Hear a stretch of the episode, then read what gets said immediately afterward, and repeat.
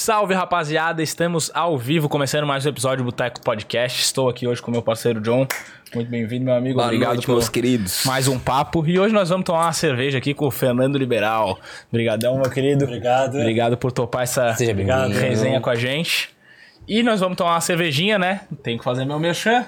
A melhor cerveja de Floripa. Estão em todos os eventos top aí. Inclusive, fui num evento bem massa final de semana passado lá em, na Beira-Mar de São José, que tava rolando um festival de cervejas artesanais, entre elas a Lupe. Mais de 18 tipos de cerveja pro seu evento. Contrate com o pessoal da Lupe. Tá aqui na descrição do nosso, da nossa live, dá uma olhadinha lá no Instagram, Cervejaria Lupe, pede lá.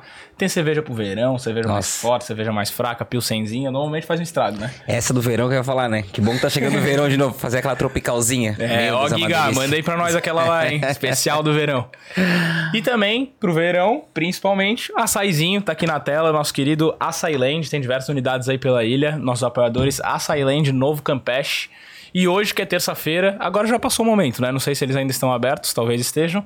Mas tem açaí livre nas terças-feiras lá na Açailand. Você paga um valor fixo de 19 e come quanto açaí couber aí no seu potinho, quanto açaí conseguir botar com os tops, com tudo mais. E é isso aí, agora vamos para o nosso papo de hoje. Vamos falar, estamos na Ilha da Magia para falar sobre magia, então é isso? Nada melhor que isso. Combina bem o ambiente. Com certeza. Eu quero agradecer primeiramente a toda a equipe, ao Boteco Podcast, todo mundo que está por trás de, de fazer isso acontecer. E é uma honra estar aqui a gente podendo conversar um pouquinho sobre esse assunto tão diferente, tão marcante. É, Diferente mesmo. Será que eu vou fascinar vocês? Será que vocês vão ficar fascinados por mim? Ai, ai, Espero ai. É o desafio. Vambora? Cara, isso é uma coisa que acho que é legal da gente trazer já, que é um tema aqui na, a gente já trouxe pessoal de psicologia, de sedução e que tem mais a ver, eu acho, com o lado psicológico, né? Tu fala um Sim. pouco de um lado, não sei se é de fato ou se parece, até pelo teu estilo, pá, mais místico, assim. É, de onde que vem essa misticidade, no caso, e como é que tu descobriu isso aí? Então vamos lá. Na verdade, tudo que é místico tem uma resposta. A resposta está lá atrás. E tem ciência para isso. Só que quando a gente pensa em ocultismo, a gente lembra logo daqueles filmes de Hollywood, né? Que parece aquelas bruxas, aquelas coisas todas. E na verdade não é nada disso. O ocultismo está oculto, está escondido. Que aconteceu na minha vida é que eu me embrenhei por tantos lugares e eu acabei aprendendo coisas que não eram faladas normalmente para as pessoas. Então, por exemplo, hoje existem fraternidades locais específicos onde tem ensinamentos sobre técnicas fechadas. Então, por exemplo, a técnica do olhar. Hoje, para que que serve nossos olhos? Para que que sempre serviu nossos olhos? Para olhar? Será que é só para isso? Eu sou leigo. Não vou, não vou me arriscar, não. Eu falaria que sim. Ah, mas tem várias pessoas que dizem, né, que a gente sorri com os olhos, que a gente demonstra emoções com os olhos. Por exemplo, sua pupila agora está um pouquinho dilatada. Por que, que a sua pupila está um pouquinho dilatada? Por que, que ela contrai? Por que, que ela aumenta? Por que, que a pupila de todo mundo que está assistindo aqui, em determinado momento, ela vai, ela volta? O que, que acontece? Por que acontece isso? Acontece por um fenômeno, acontece por uma razão. Muito se entende que ah, tem a ver com a luminosidade, né? Tem a ver com isso, tá? E além disso, Hoje já tem explicação que a pupila ela dilata por questões emocionais. Só que lá atrás eles já sabiam disso. Então, se eu conseguir encontrar um meio de aumentar a minha pupila de forma proposital, os teus neurônios espelhos do teu cérebro copiam isso. Então sua pupila também vai aumentar um pouco me copiando. Isso vai gerar uma empatia, um rapport. Você vai falar assim, putz, gostei desse cara. Gostei dessa garota. Tem uma empatia diferenciada. Por exemplo, Cleópatra. Ela nunca foi uma mulher bonita. Os filmes colocam Cleópatra como uma coisa que não é verdadeira. Ela usava uma substância, olha que curiosidade, chamado atropina. Ela descobriu que se ela pingasse, ela macera essa planta, pede para os sacerdotes macerarem e pinga um pouco dessa planta nos olhos. O que, acontece com os olhos dela? Pupila de lata. E ela percebeu que quando isso acontecia, como ela era uma mulher que falava muitas línguas, estava relacionada à política, a tudo, ela seduzia as pessoas. Mas não é seduzir para ir para cama, não é isso. O que eu ensino não é sedução barata que nós chamamos. É sedução de você trazer a pessoa para tua vida, para o teu mundo, para o teu mapa. Era o que a Cleópatra fazia, era o que o faraó fazia. Só que antigamente não tinha entendimento de pupila, sinapse cerebral, córtex pré-frontal, sistema reptiliano. Não tinha nada disso.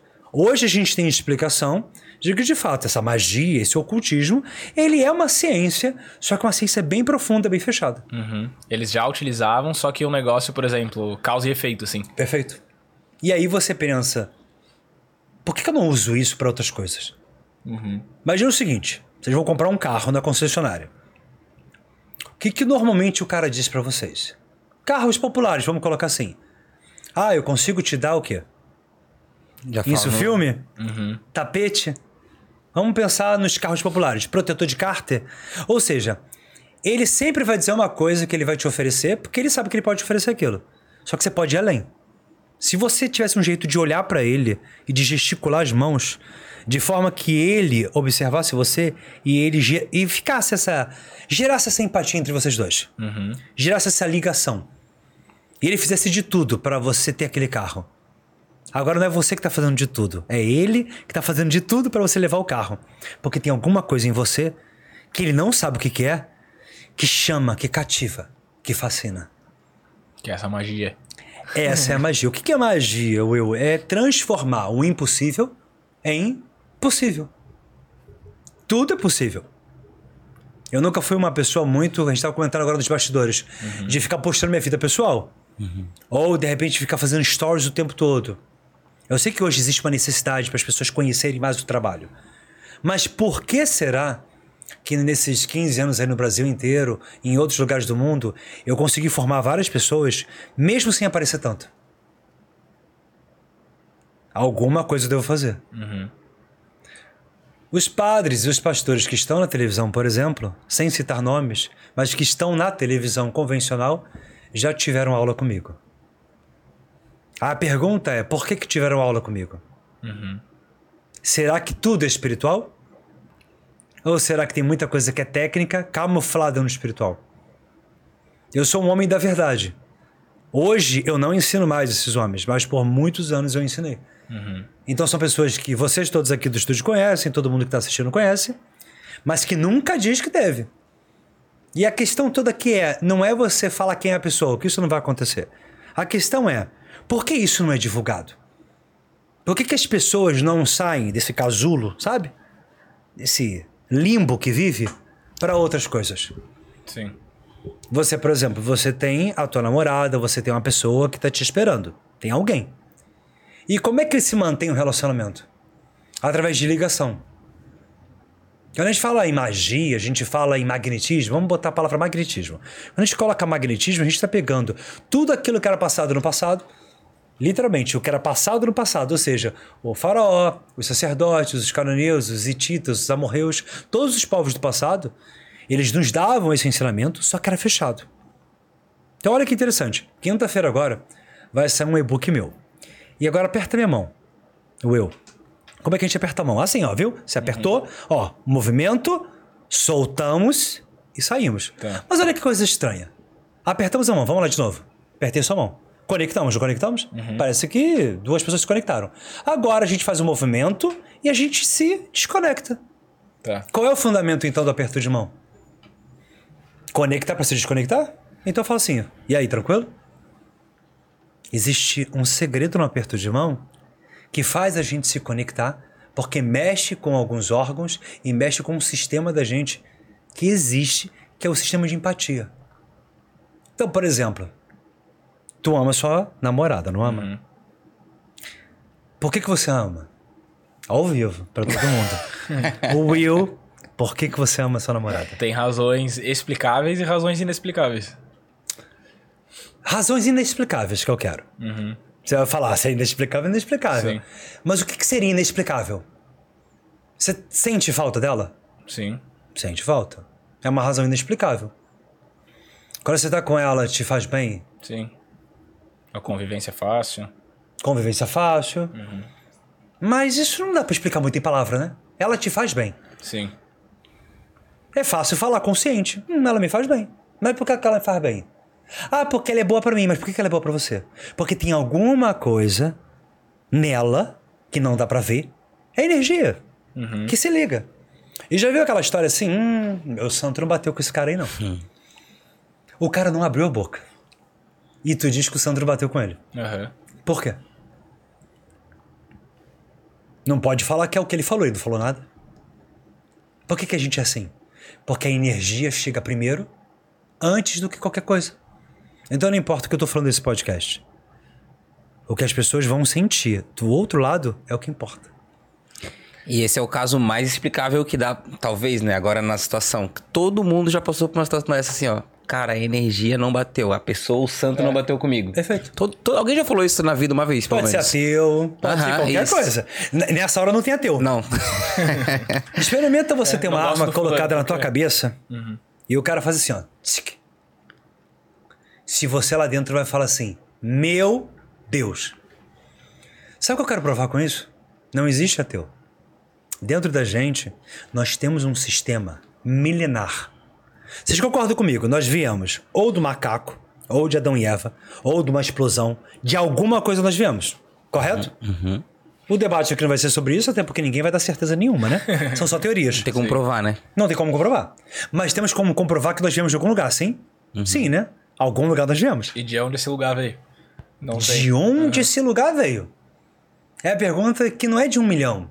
É a pergunta que não tem preço. Todo mundo me pergunta assim: Fernando Liberal, se Deus existe, de onde ele veio? A Bíblia diz que Deus é o início, o meio e o fim. A nossa inteligência, a nossa cabeça, os nossos neurônios não conseguem passar isso. Porque nós viemos de um pai e de uma mãe. Nós viemos de uma relação sexual. Sem sexo não tem vida. Para nós. Mas se a gente pensar no todo, de onde veio o planeta Terra? Ah, as pirâmides. Quem fez as pirâmides? Tem gente que fala que foi os egípcios. Mas, historicamente, entendemos que foi um pouco difícil. Temos blocos de pirâmides de mais de duas toneladas lá no topo. Como é que colocaram lá? Detalhe: a pedra que forma esses blocos não estava ali. Por exemplo, no Cairo. Tava tipo 5 mil quilômetros de distância. Como é que pega uma pedra de uma tonelada, duas toneladas, vai 5 mil quilômetros e depois coloca lá no topo das nuvens? A pé, no caso, naquela época.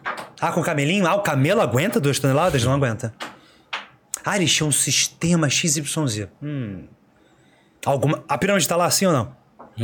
Então, ela não apareceu do nada. Então a teoria por trás de tudo é que existe uma explicação.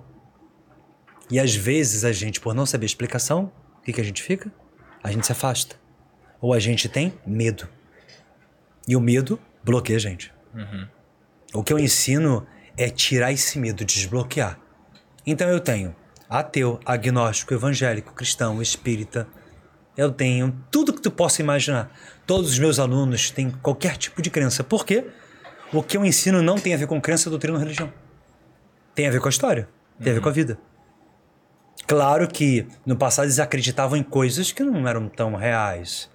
Tinham muitas crenças. Mas se a gente pegar essas crenças e perceber que tem uma explicação científica, só que na época eles não sabiam, a gente encontra a explicação. E uma coisa que eu vejo muito é que as religiões, por mais que elas vão se modificando e evoluindo, entre aspas, ao longo do tempo, elas têm padrões, né? Por exemplo, tinha o, sei lá, o Deus da chuva. Aí depois Deus da chuva virou um santo. Perfeito. Né? Tipo, só foi mudando os nomes, assim. Perfeito. Foram Mesma se coisa. agregando, mas tem todas mais ou menos a mesma lógica. Aí tem um Deus que é o Deus Supremo, embaixo tem os que fazem as coisas, Aí digamos tem assim. o Zeus, É, aí tem o Odin, aí tem. Thor. é. Sim. Aí agora me diz, por que, que a Marvel, os filmes, quais são os filmes que mais explodem no cinema? Filmes de super? Super-herói. Uhum. O filme que mais explode, Homem-Aranha, Batman, não é isso? Mas botou super-herói, todo mundo vai pro cinema. Mas é só criança que vai? Não. Muito pelo contrário, né? É mais adulto do que criança. Sim. Sabe o que isso mostra pra gente? Que nós temos isso dentro da gente. Nós temos o arquétipo do poderoso. Sabe? Do super-herói. Do cara que faz magia. Lembra daquele filme do Doctor Strange, Doutor Sinistro? Que ele faz um movimento assim? E abre portais? Aham. Nós queremos aquilo. Mas por que, que a gente gosta tanto? Por que, que a gente queria ter um martelo que jogasse assim, vai e volta? Por que, que a gente queria voar? Por que todo mundo gosta dessas coisas? Por que, que isso vende? Porque aqui dentro nós temos uma inteligência que diz: por que, que isso não é possível? Isso não é possível porque alguém disse que não é possível? Mas se a nossa mente virasse esse super-herói, Será que a gente não consegue burlar algumas coisas e nos tornarmos super-heróis da vida real? Ou seja, vocês vão entender onde eu quero chegar. Nós somos o que nós falamos. Se eu digo, eu sou uma pessoa ruim, eu me torno aquela pessoa ruim. Então, se eu inverto isso, será que eu não estou dando um comando aqui para uma inteligência que eu tenho aqui dentro de mim que eu não procrastino, que eu não tenho ansiedade, que eu sou uma pessoa contida, determinada e volitiva? Ou seja, eu tenho um processo de cognição que eu vou até o fim, custe o que custar? Mas isso não seria criar um padrão no teu cérebro? Mas como é que a gente cria um padrão de uma coisa que a gente já está enraizada? Por exemplo, criar um padrão de ansiedade, ok.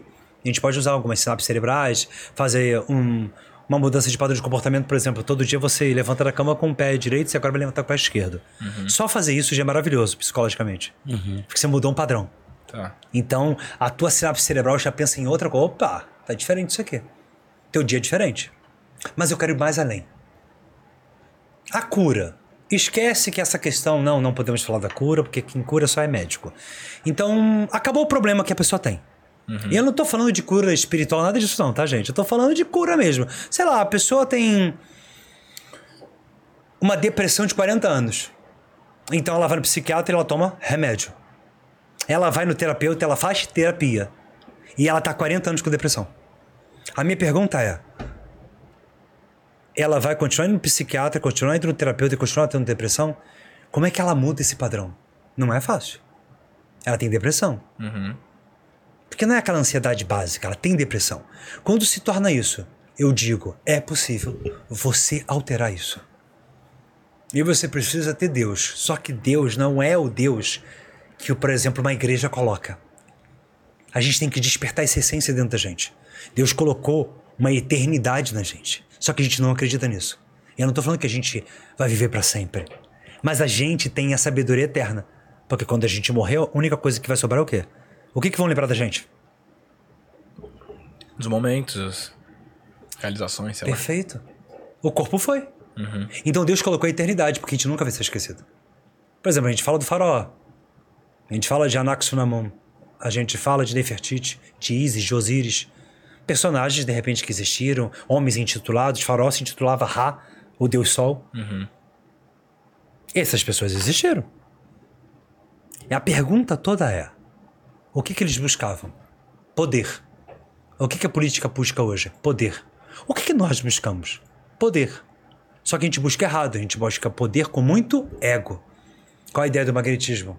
É a gente pegar esse poder, adquirir ele e falar assim: chega, acabou. Eu não vou ficar tomando esse remédio a minha vida inteira. Eu não vou ficar dependente disso. As pessoas reclamam de repente de droga. Ah, maconha. Ah, sei lá o quê. E a Ritalina e o Rivotril? Qual a diferença de maconha para Ritalina e Rivotril? O cara usa maconha o dia inteiro e o cara usa Ritalina todo dia. Qual a diferença nenhuma? Provavelmente ele morrendo com a Ritalina ainda. Obrigado. Exatamente. Sabe por que morre com a Ritalina antes da maconha? Aqui não é apologia, é verdade. Porque a maconha literalmente é da natureza. A Ritalina não. Então sabe o que acontece com a gente? Se a coisa é química, a gente aceita. Se é coisa da natureza, a gente fica mais. Hum, não sei. O que, que demonstra isso? Que a gente está tendo uma evolução gigante com Elon Musk, com chip, com tudo que está acontecendo no mundo, e ao mesmo tempo a gente está tendo uma involução. Ou seja, a gente está perdendo nossa essência. E aqui não é a maconha que vai resolver o problema. Não é Bolsonaro ou Lula que vai resolver o problema. Não é uma coisa. A nossa felicidade não pode estar no homem. Eu ouvi algumas pessoas falando assim: minha vida acabou porque o Lula ganhou. Não tem cabimento Lula ganhar, Bolsonaro ganhar, qualquer um não pode depender da tua felicidade. A tua felicidade é tua. O teu sucesso financeiro é teu. O Bolsonaro nesse exato momento, ele está ou não. Ele está sem dinheiro, sim ou não? Tá com dinheiro, no caso, né? Obrigado. Ele tá. Tá faltando alguma coisa na, na geladeira dele? Ele tá sem roupa? Acredito que não. Não, tá pro resto da vida. Ele. Ele tá deixando de sorrir. Ele ficou triste? Ficou, ele perdeu.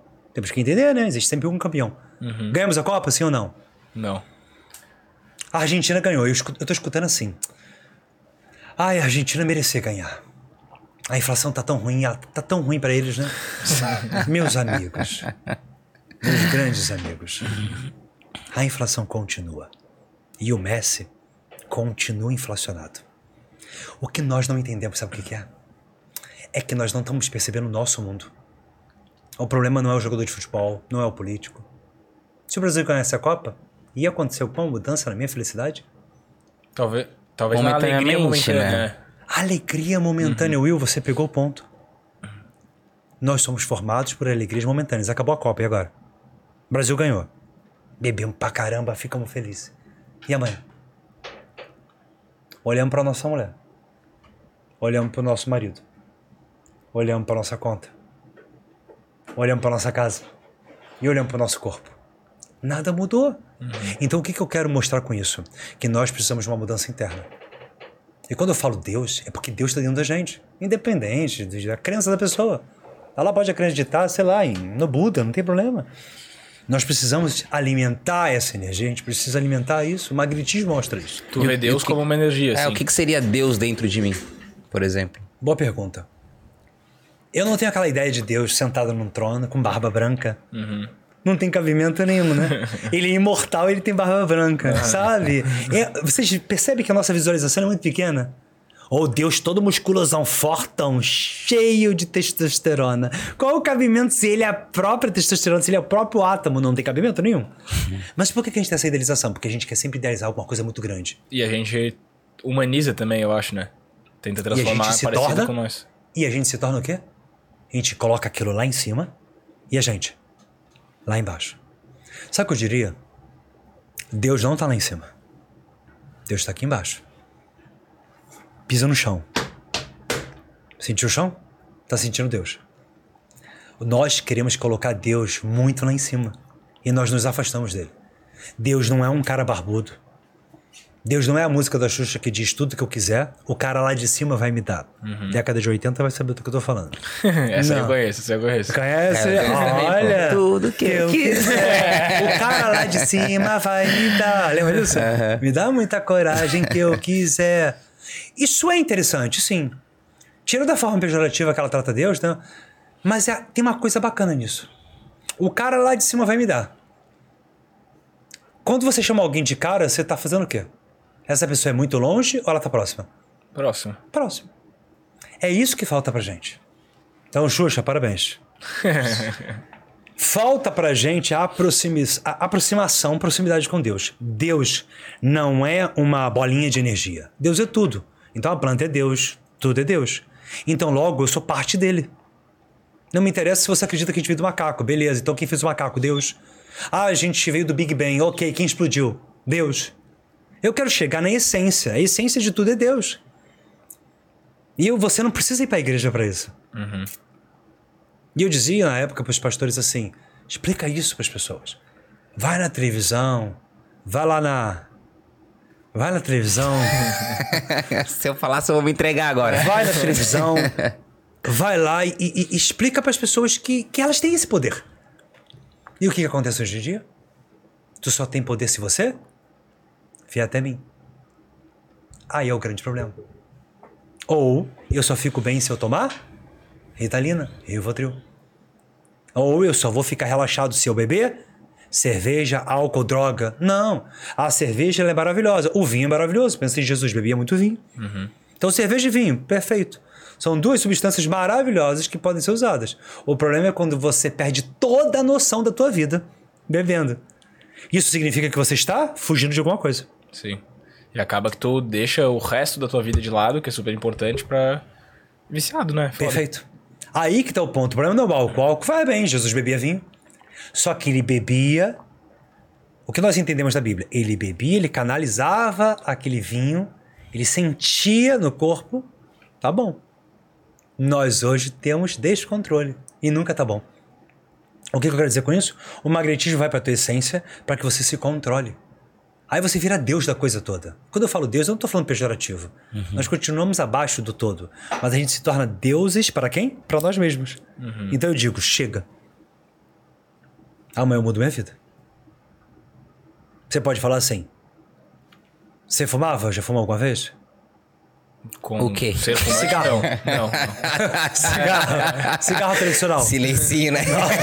um silêncio mortal. Cigarro normal, cigarro. Tá. Já fumou? Já fumei. Já chegaram, já você, fumei. é, você parou porque quis? Ou Não, é que eu nunca fui fumante, né? Tipo, ah, fumava na Assíduo, festinha. É, Eu nunca fumei também. Então, por exemplo, mas você fumou? sim. Não ficou viciado? Não. Por quê? Esquisito, né? É. Porque tem o, o teu amigo ficou. Um outro amigo teu ficou. E por que, que um ficou e outro não ficou? Porque nós temos problemas na mente onde a gente tem um desvio de padrão, onde para uma coisa a gente é fraco, para outra a gente não é. O que eu quero dizer com isso tudo? Tem gente que consegue sair do vício do cigarro, do vício da maconha. Tem gente que para a cocaína, a cocaína é bem difícil. Heroína, então. O crack, basicamente, um a cada mil pessoas. A dependência é muito absurda. Mas será que essa pessoa conseguiria? Consegue. Ela tem esse poder. Só que ela tem que entender quem é Deus. E o Deus não é o Deus que está dentro de uma igreja todo domingo. Não tem cabimento nenhum, porque afinal de contas Deus tem que estar na nossa vida. Ele não pode estar num lugar. Então, quando tem uma música assim, uma música gospel, que todo mundo conhece, que é aquela entra na minha casa, entra na minha Sim. vida. Então, entra na minha casa, entra na minha vida, essa fase é muito interessante. Por quê? Porque Deus tem que ser convidado para entrar. E meus amigos, aqui não é nem crença e doutrina de nada. É simplesmente a gente entender que existe algo maior que fez tudo. E esse algo maior acredita em todos vocês, mesmo que vocês não acreditem nele. E quando a gente faz isso, essa mensagem aqui desse podcast, se uma pessoa, Will, de todas as pessoas, se uma pessoa ouvir essa mensagem e ela entender e ela sentir, nossa, fez muito sentido na minha vida, é como se Deus despertasse ela. Mas ela vai para lugar nenhum. Ela vai procurar conhecimento. Para ela parar, parar a procrastinação dela. Para ela parar de se infantilizar. Para ela parar de terceirizar os problemas. É muito fácil chegar lá pro psiquiatra e falar, doutor, eu não consigo fazer isso, me ajuda. Não, claro. Toma aqui, ó. Receitinha tarja preta. O que acontece? Felicidade na hora, né? Hoje a geração tá ina. Fluoxetina, sertralina, ritalina, paroxetina. Muitos de vocês que estão vendo aqui agora talvez façam uso dessas medicações que terminam com ina. O que, que ela faz? Tomou? Como é que você se sente logo depois? Prazer. Esse prazer é verdadeiro? Não. Tá sentindo Deus? Não. Tá mentindo pra você mesmo? Tá. E o que, que você tá resolvendo? Nada. O que, que o magnetismo faz? Te joga na tua essência. Tu vê o demônio. Gente, ver o demônio não é chifrinho, essas coisas não existem. Você vê os, os padrões errados da tua vida. E depois desses padrões vem o quê? A bonança. No ditador é isso? Depois da tempestade, Aham. vem a bonança. Eu de Curitiba para vir para Floripa, a viagem é 4 horas e meia, eu demorei 10 horas, contei para vocês. Por causa da chuva. Eu não consegui chegar no meu destino final, que era uma casa que eu tinha alugado. Tive que alugar um hotel porque estava tudo alagado. A pergunta é: eu parei com o carro. Tava eu e minha namorada e minha cachorrinha. uma maltesa de 2 quilinhos desse tamanho. Primeira coisa que acontece na gente: nervosismo, preocupação. Eu passei por uma água que passou a metade da roda. Meu carro ali abaixo. Logo, isso me causaria um problema. Paramos o carro, olhamos para o horizonte, um motoqueiro levando a moto. O pensamento é: já era. Eu não quero falar um palavrão, né? Porque o pensamento. Foi já um pouquinho mais pesado que esse. Um pouquinho mais pesado que esse. tu olha pra trás tem que voltar. Só que você passou na metade da roda a água. E agora que você tá ali pensando naquilo? Onde eu quero chegar? Que nós perdemos o time das coisas. Então, a primeira atitude. A Ana chegou, pegou lá. Peraí, onde que tem um posto? Porque a gente tava. Detalhe, acabou a gasolina. Ou fez assim. blup, naquele momento. Por quê? Quem deixou isso acontecer? De quem é a culpa? Por que, que eu não vi a gasolina antes? Porque eu não estava, infelizmente, naquele momento, o quê? No estado que a gente chama de presença. E, gente, é normal, eu sou um ser humano. Eu vivo a presença, mas naquele momento eu não estava. E nessa hora não vem. Que me vem na cabeça agora qual desse assunto, né? Aquela ideia tipo. Ah, tô numa uma fase ruim. Ou. Ah, o. Mercúrio sabe? retrógrado. É, sabe? Só tá vindo coisa ruim pra mim, eu que tô que tá pensamento Por que negativo. pagando, é, né? aham. Não vem um negócio, ah, tá com uma maré de azar, sei lá. Sim, não sim. vem um negócio Ótima assim. pergunta, ótima. Não veio, mas vem em todo mundo. Não veio em mim porque eu realmente vivo o que eu prego. E naquele momento eu pensei: eu mereço isso. Eu mereço isso porque eu não estava presente. Eu estava conversando com a Ana sobre outras situações e o foco saiu dali. Então eu não estava prestando atenção em mim. O nosso erro é esse. A gente adoece por causa disso. E eu passei por muitas coisas, ainda passo por problemas. Sim, de saúde, etc. Porque no passado, há muitos anos atrás, eu não percebi isso. Hoje eu consigo entender isso. Hoje eu tenho maturidade para passar isso para frente. Mas naquela época eu não tinha. Então, ali tinha que ter o time. Ela teve o time para ver o posto. Eu tive que acelerar e estar num estado de presença mesmo com o coração como? Como é que o coração estava naquele momento? Ninguém na rua. Aquela água daquele jeito. E quando a gente voltou, eu acelerei o carro todo. Come mais gasolina. E o carro não estava passando direito por causa da água.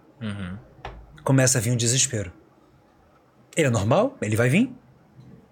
Ela manteve a calma, manteve a estrutura e aí achou lá um posto de gasolina. Nós fomos.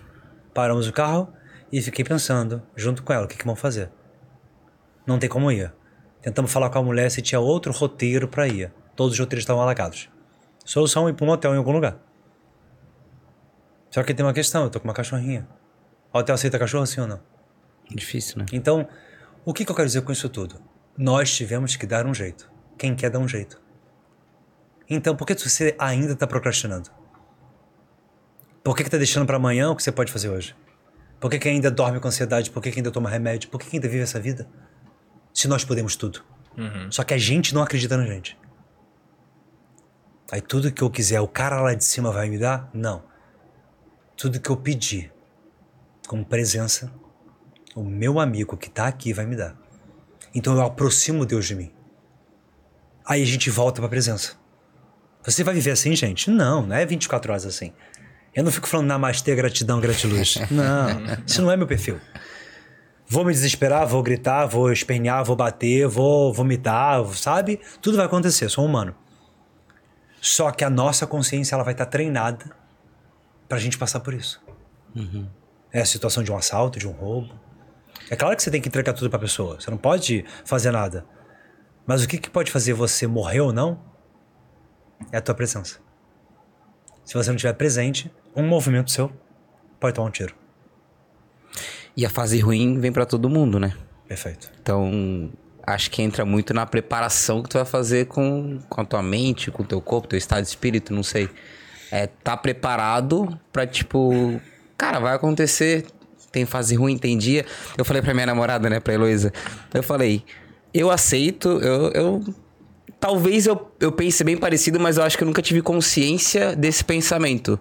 Mas eu falei pra ela esse dia assim, ó. Às vezes eu acordo e dá tudo errado, eu tenho consciência assim, ó. Hoje o coisa ruim tá andando comigo do- da minha cama até o meu trabalho quando eu voltar pra casa. Tipo, e eu tenho consciência, tipo, eu abraço isso. Então, tipo, eu entendo que aquele dia o coisa ruim vai estar comigo o dia inteiro. Mas eu tenho que aceitar aquilo de uma forma que, tipo, vamos trabalhar então? Então vamos. Então a gente vai trabalhar, a gente vai voltar, eu vou dormir e vai passar tudo de novo. Olha, o teu pensamento não tá errado e tu tá com uma, uma ideia muito boa, realmente, de ir com tudo, mesmo com essa coisa ruim com você. Mas eu vou te ajudar numa coisa. Quando tu acordar num dia e ver que o coisa ruim tá ali grudado com você, você vai fazer esse sorriso que você tá fazendo agora, esse sorriso bonito. vai sorrir com os olhos. Tem que ter ruga, tá? Aí, Daqui a pouco tá vindo, aí dá tá chegando é, já. Já tem umas ruguinhas ali. Você vai sorrir com os olhos desse jeito e tu sabe que tá tudo dando errado. Isso é pra todo mundo. Tu vai sorrir com os olhos. Quando você sorri com os olhos, você manda uma mensagem pro cérebro assim: hum, tá feliz. Então engana o cérebro. É pra proposital, vamos enganar o cérebro. E aí, tu vai pensar isso, que tem uma coisa errada ali. A gente diz É, os antigos dizem que o demônio, o diabo, o nome que se dá, ele não lê pensamento. Isso se tem uma conotação muito antiga e bíblica sobre isso. Que ele não consegue ler o pensamento. Então vamos pensar o seguinte: pensa que o diabo, o demônio, não tem né, rabinho, chifrinho, dentinho, nada disso, tá? Esses são os nossos medos. Então, nossas ansiedades, nossos medos, nossas tristezas, isso é o demônio, isso é o diabo. Então, se tá tudo dando errado, quem tá fazendo tá tudo errado é quem? É você. Então, o que, que tu vai fazer? Tu vai enganar tua mente. Tu sabe que tá dando tudo errado. Tu vai fazer assim. Ai, Deus. Que maravilha. Nossa, mãe. Que maravilha. Aí tu vai sorrir de verdade. Se não conseguir, tem uma caneta aí? Tem caneta? Tá na mão dele. É certo. Obrigado. Se não conseguir, tu vai fazer assim. Tu vai pegar a caneta, você vai fazer assim, ó. Vai botar na boca. E vai fazer assim, ó. Essa caneta lá te ajuda a você fazer isso aqui. e aí, você engana o cérebro. Quando você engana o cérebro, você manda uma mensagem assim. Obrigado. Muito obrigado, muito obrigado, muito obrigado. Vamos com tudo, vamos com tudo. Nossa, uhul, que dia. Bora. Você engana essa coisa ruim. Que no final das contas, quem é? A gente se sabotando. Nós mesmos. Quando você diz, hoje, o coisa ruim tá comigo de, de manhã até de noite, tu já determinou isso. Tem que falar o inverso. Obrigado, coisa ruim, por estar comigo.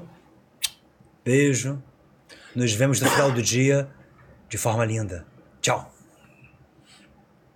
O que, que o coisa ruim vai fazer? Putz, grila. Não dá pra. Vou pular pra outro. Esse aqui não dá. Esse aqui é meio. fora da curva. Se todo mundo fizesse isso, gente, a gente controlava esse mal. A gente realmente tinha um mundo melhor. O que, que eu percebo hoje? Quando a gente fica gritando que a gente é de esquerda ou de direita, a gente consolida o ódio.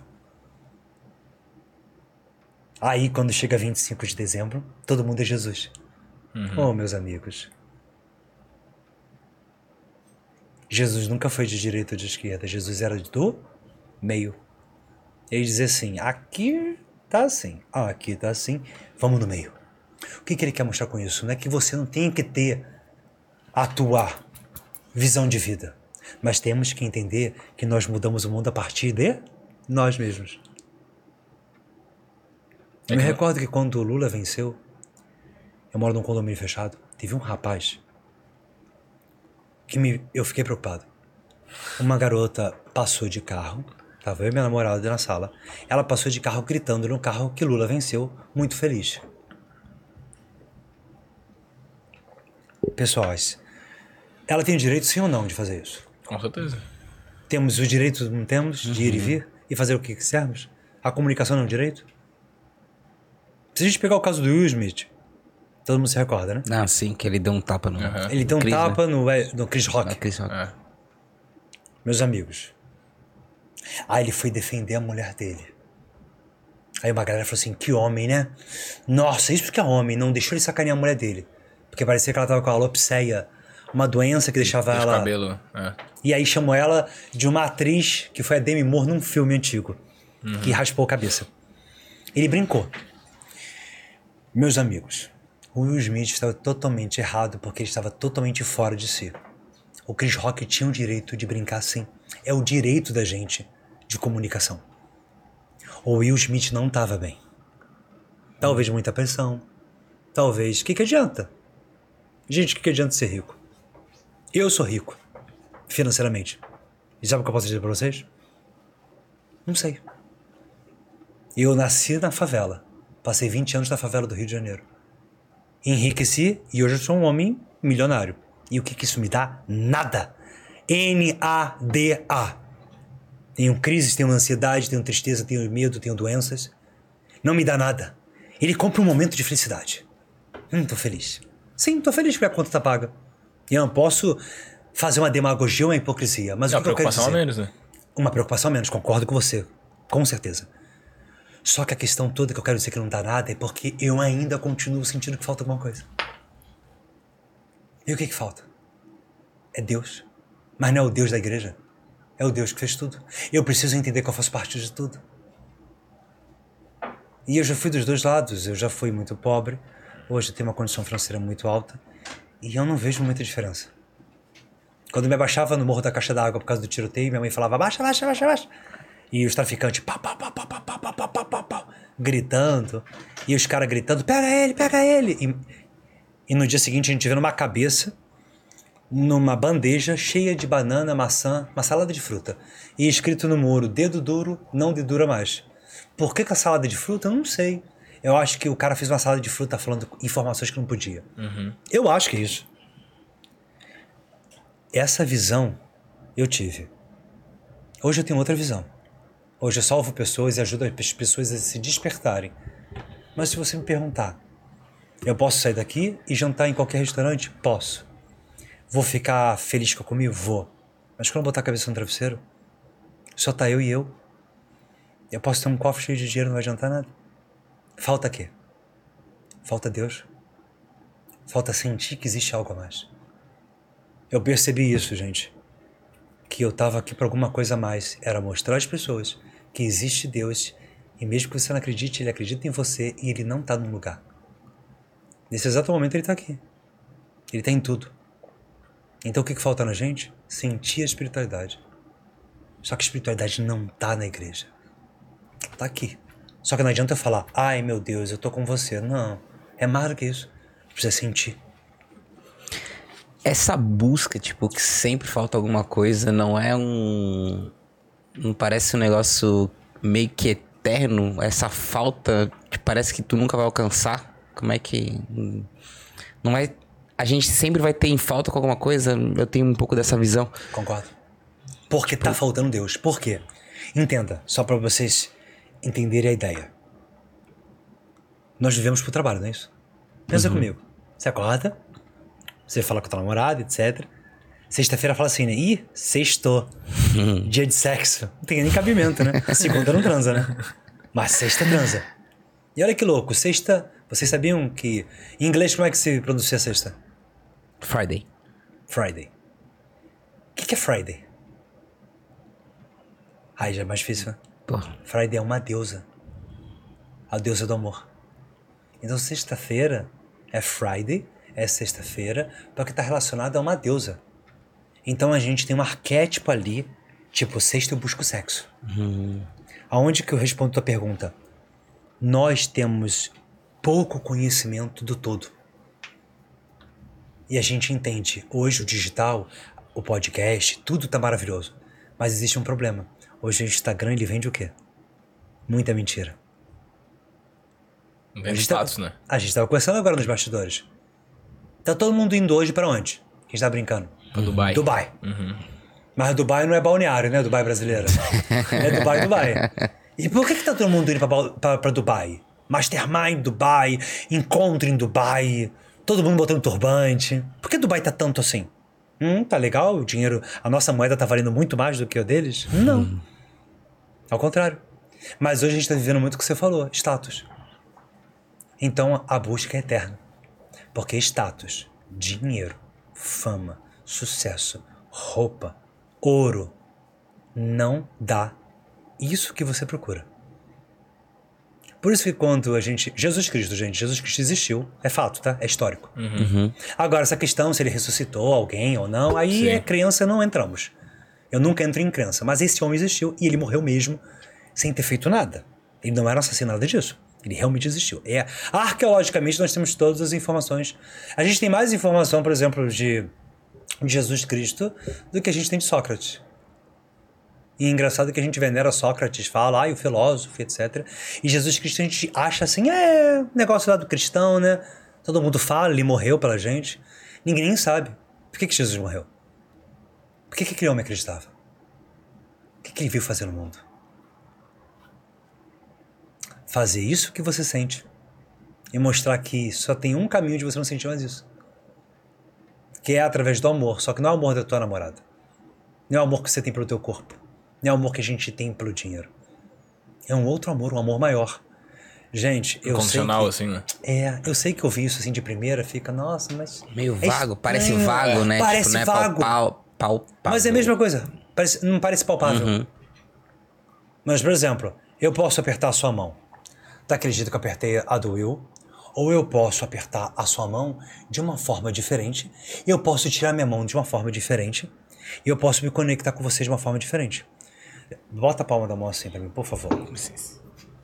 Ah, eu boto assim. Isso, pode botar assim. Fica com a palma da mão aqui, tá? Sua mão tá tranquila, tá quente. Nesse momento, fecha os olhos e só me diz o que você sente. Busca. Busca uma sensação na mão. Só pensa na mão. Sei, meio vibrante. Vibrante, está ótimo isso. Perfeito, pode abrir os olhos. Vibrante. Tu falou uma palavra muito boa. Vibrante, tem gente que fala que tá formigando, que tá pesada, que tá quente. Não importa. Vibrante. Se você sentir que você tá vibrante todos os dias, será que o capiroto, será que o mal vai conseguir entrar na tua camada energética? Será que ele vai entrar na tua vida? Será que você vai acordar e falar assim pra tua namorada, eu já sei que hoje eu tô desse jeito. Não, sabe por quê? Porque tu tá vibrante. O magnetismo faz você despertar isso que você não sente. Porque agora, obrigado, a gente fica com a mão assim, a gente fica com a mão assim, a gente pega o copo, a gente pega a cerveja, a gente não sente. O que, que os orientais dizem? Para de pensar. Mas parar de pensar, gente, neurologicamente é impossível. Uma pessoa que eu gosto bastante hoje nesse mundo, eu não sei se vocês entrevistaram ele, é Wesley. Já, aham. Ele é muito bom. Eu gosto muito dele, né? Se ele estiver assistindo, um dia que ele estiver assistindo, enfim. Por que, que eu gosto muito dele? Porque ele consegue mostrar de forma clara como funciona a mente. E é fato isso. A gente não percebe as nuances que a nossa mente tem. A gente não percebe. A gente simplesmente pega o copo. Agora, peguem a xícara, por favor. Agora, só coloca o foco na mão. Esquece tudo. Esquece tudo. Não existe nada, só existe a mão de vocês. Só pensa na mão.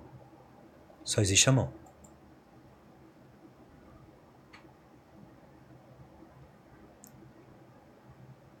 Qual é a sensação? Vocês pegavam essa xícara o tempo todo. Sim. Qual é a sensação agora de só focar na mão? Pô, dá pra perceber todas as partes da mão que estão encostando na. Maravilhoso. Dá pra perceber todas as partes da minha mão que está tocando na xícara e porque tu não percebia antes, porque passa desapercebido, a gente passa desapercebido os detalhes que Deus nos mostra. Deus fala com a gente o tempo todo. Tá pensando assim, ai, vou terminar o relacionamento, não aguento mais. Chega. Tá dirigindo. Aí tu olha pra placa.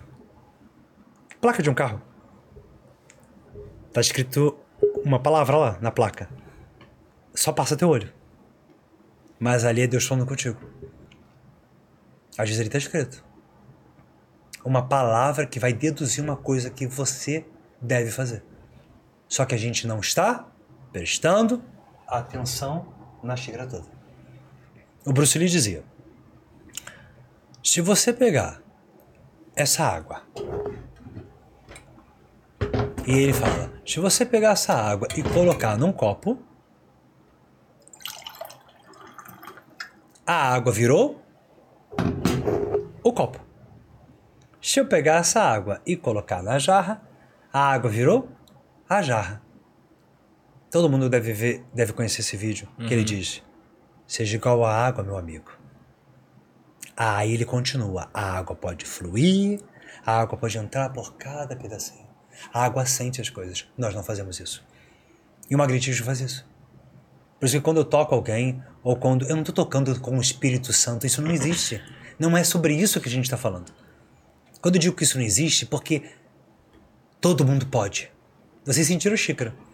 Já imaginou hoje chegar para sua namorada, encostar na mão dela, encostar no rosto dela, e sentir a nuance do rosto dela? E sentir que aqui é mais molinho e aqui não é? Sabe o que vai acontecer com ela? Ela fala assim: O que, que houve? Nossa, tá diferente. Ela vai sentir você mais magnético. Essa é a diferença. E o magne... esse magnetismo, ele é uma. Digamos assim, mexer com a energia do corpo da outra pessoa? Primeiro você mexe com a tua energia e modifica a tua. Só isso. Uhum. Mais nada. Modificou a tua? O que, que vai acontecer? Eu vou querer ficar do teu lado. E eu modificar a minha é eu, eu simplesmente estar numa vibração mais positiva, por exemplo, já começa a modificar ou não. Já melhora, só que temos um problema. Bom toque agora. Vibração positiva, vai dar tudo certo. Vamos pegar os famosos livros hoje de autoajuda. Eu vou para outro lado, eu vou totalmente contra, mas eu vou explicar o motivo. Eu não acredito que o pensamento positivo é a magia. Por que não? Porque a nossa vida, ela é feita de sombra e luz. Você vai chegar em casa agora. Você apagou a luz, né? Uhum. Porque você não é sócio da... Da Celeste. da da Celeste. Minha mãe fala- No Rio de Janeiro era Light. É Light. Sim. Minha mãe dizia assim: Eu não sou sócio da Light, não, hein? Apaga essa luz, sabe? E aí eu sempre lembro disso, né? Aqui eu não sei, lá em Curitiba é Copel. É como é que é o nome aqui? Celeste. Celeste? É, Companhia Elétrica de Santa Catarina. Ah, legal. Você já deve ter ouvido isso, né? Desliga essa luz! Então, olha só que interessante. Desligou a luz, não desligou? Agora você vai chegar em casa, aperta o interruptor pra ligar. O estúdio aqui do podcast estava todo apagado. Vocês não são sócios da Select. e aí você vai lá, acendeu. Então, antes da luz, o que que tava lá? Escuridão. Sombra. É, O escuridão. vazio, não sei. Perfeito tudo. Sombra, escuridão e vazio. Isso significa que a escuridão, a sombra e o vazio está sempre nos esperando. Forte. A primeira coisa que você faz quando chega em casa é ligar a luz. Por quê? Sabe porque eu vou bater em alguma coisa? Por quê? O leão pede para acender a luz da selva? Ah, tem a luz da lua. Não. Leão na caverna, ele pede, bota uma tocha aí. Sabe o que ele faz? Ele anda. E sabe por que, ele anda e a gente não? Porque ele sente. A gente não. O que, que eu ensino? Você a sentir. Você beija tua namorada, beija o pescoço. Você consegue sentir o perfume dela e as notas do perfume? Ou só, hum, tá cheirosa? Não é assim que a gente faz? É, normal, todo mundo. o que, que eu mostro pra você? A nossa essência é isso aqui, ó. Tato, toque, é sensação. Isso é magnetismo. Então significa que a, a escuridão está sempre lá. E na Bíblia, em Gênesis, é o primeiro livro da Bíblia. Deus diz assim: que haja luz. Então, se Deus disse que haja luz, significa então que o que, que existia? Escuridão. Ponto. Então vem a pergunta: por que Deus fez o diabo se ele sabia que o diabo ia fazer aquilo tudo? Deus sabia sim ou não? É Deus, hein? A Bíblia diz que Deus tem prediciência. Prediciência é uma palavra para dizer que ele consegue ver o futuro. Então ele sabia que o diabo ia pecar, sim ou não? Sim. Sim. Então por que ele fez o diabo? Olha que pergunta que reflete a gente, tá, gente? Não é Bíblia, mas olha que reflete a gente. Ele fez o diabo sabendo que o diabo ia pecar. Porque ele queria mostrar o quê? Que uma criatura perfeita pecaria. Então nós também poderíamos pecar. Porque nós fomos formados da escuridão. Porque antes de tudo havia escuridão. Então nós somos frutos da escuridão. Quando Deus entra na nossa vida, quando Deus entra na tua vida, que haja Luz. luz, lute. Então precisamos de Deus, mas não é o Deus de ai, pega a Bíblia, bota debaixo do braço e fica igual um maluco e não sabe nem o que está escrito na Bíblia. O que eu conheço de gente que bota a Bíblia debaixo do braço e não sabe nem por que Cristo morreu. Se eu perguntar por que Jesus Cristo morreu, faça uma enquete agora, por que Jesus Cristo morreu? Tem que responder agora, rápido. Se você fizer isso na rua, você vai ver assim. Hum. Hum. É isso aqui que você vai ver. Mas dia 25 de dezembro tá todo mundo Comemorando Natal. comemorando Natal. De uma data que ele não nasceu. 25 de dezembro é uma data mentirosa, né? Escolheram, né? Escolheram pra ganhar dinheiro. Então, assim, o que que acontece? Colocar Jesus para ganhar dinheiro não funciona, não se sustenta há muito tempo. Mas se sustentou porque ele é o maior arquétipo do mundo. Que é o maior arquétipo do mundo. O maior nome do mundo quem é? Jesus Cristo. Todo mundo conhece. Você pode não acreditar, mas você sabe que aquele homem, um maluco que morreu ali, né? Não sei se ele morreu assim, se ele morreu assim, mas ele morreu aí. e o cara tinha uns 12 apóstolos ali. Eu não acredito em nada disso, mas você sabe quem ele é. Não é assim que é o pensamento das pessoas? Agora, por que, que ele morreu? Ah, é porque ele achava que ele era rei. É muito raso, né? E olha que louco, esse homem ele morreu às três horas da tarde. A Bíblia diz, na Bíblia hebraica, a Bíblia grega, vamos pegar a Bíblia grega, a Bíblia, né, os compêndios mais originais, que ele morreu na nona hora do calendário judaico. Nona hora é três horas da tarde. Quando a gente tem um pesadelo, normalmente, que horas é da madrugada? Todo mundo fala. Três horas da manhã.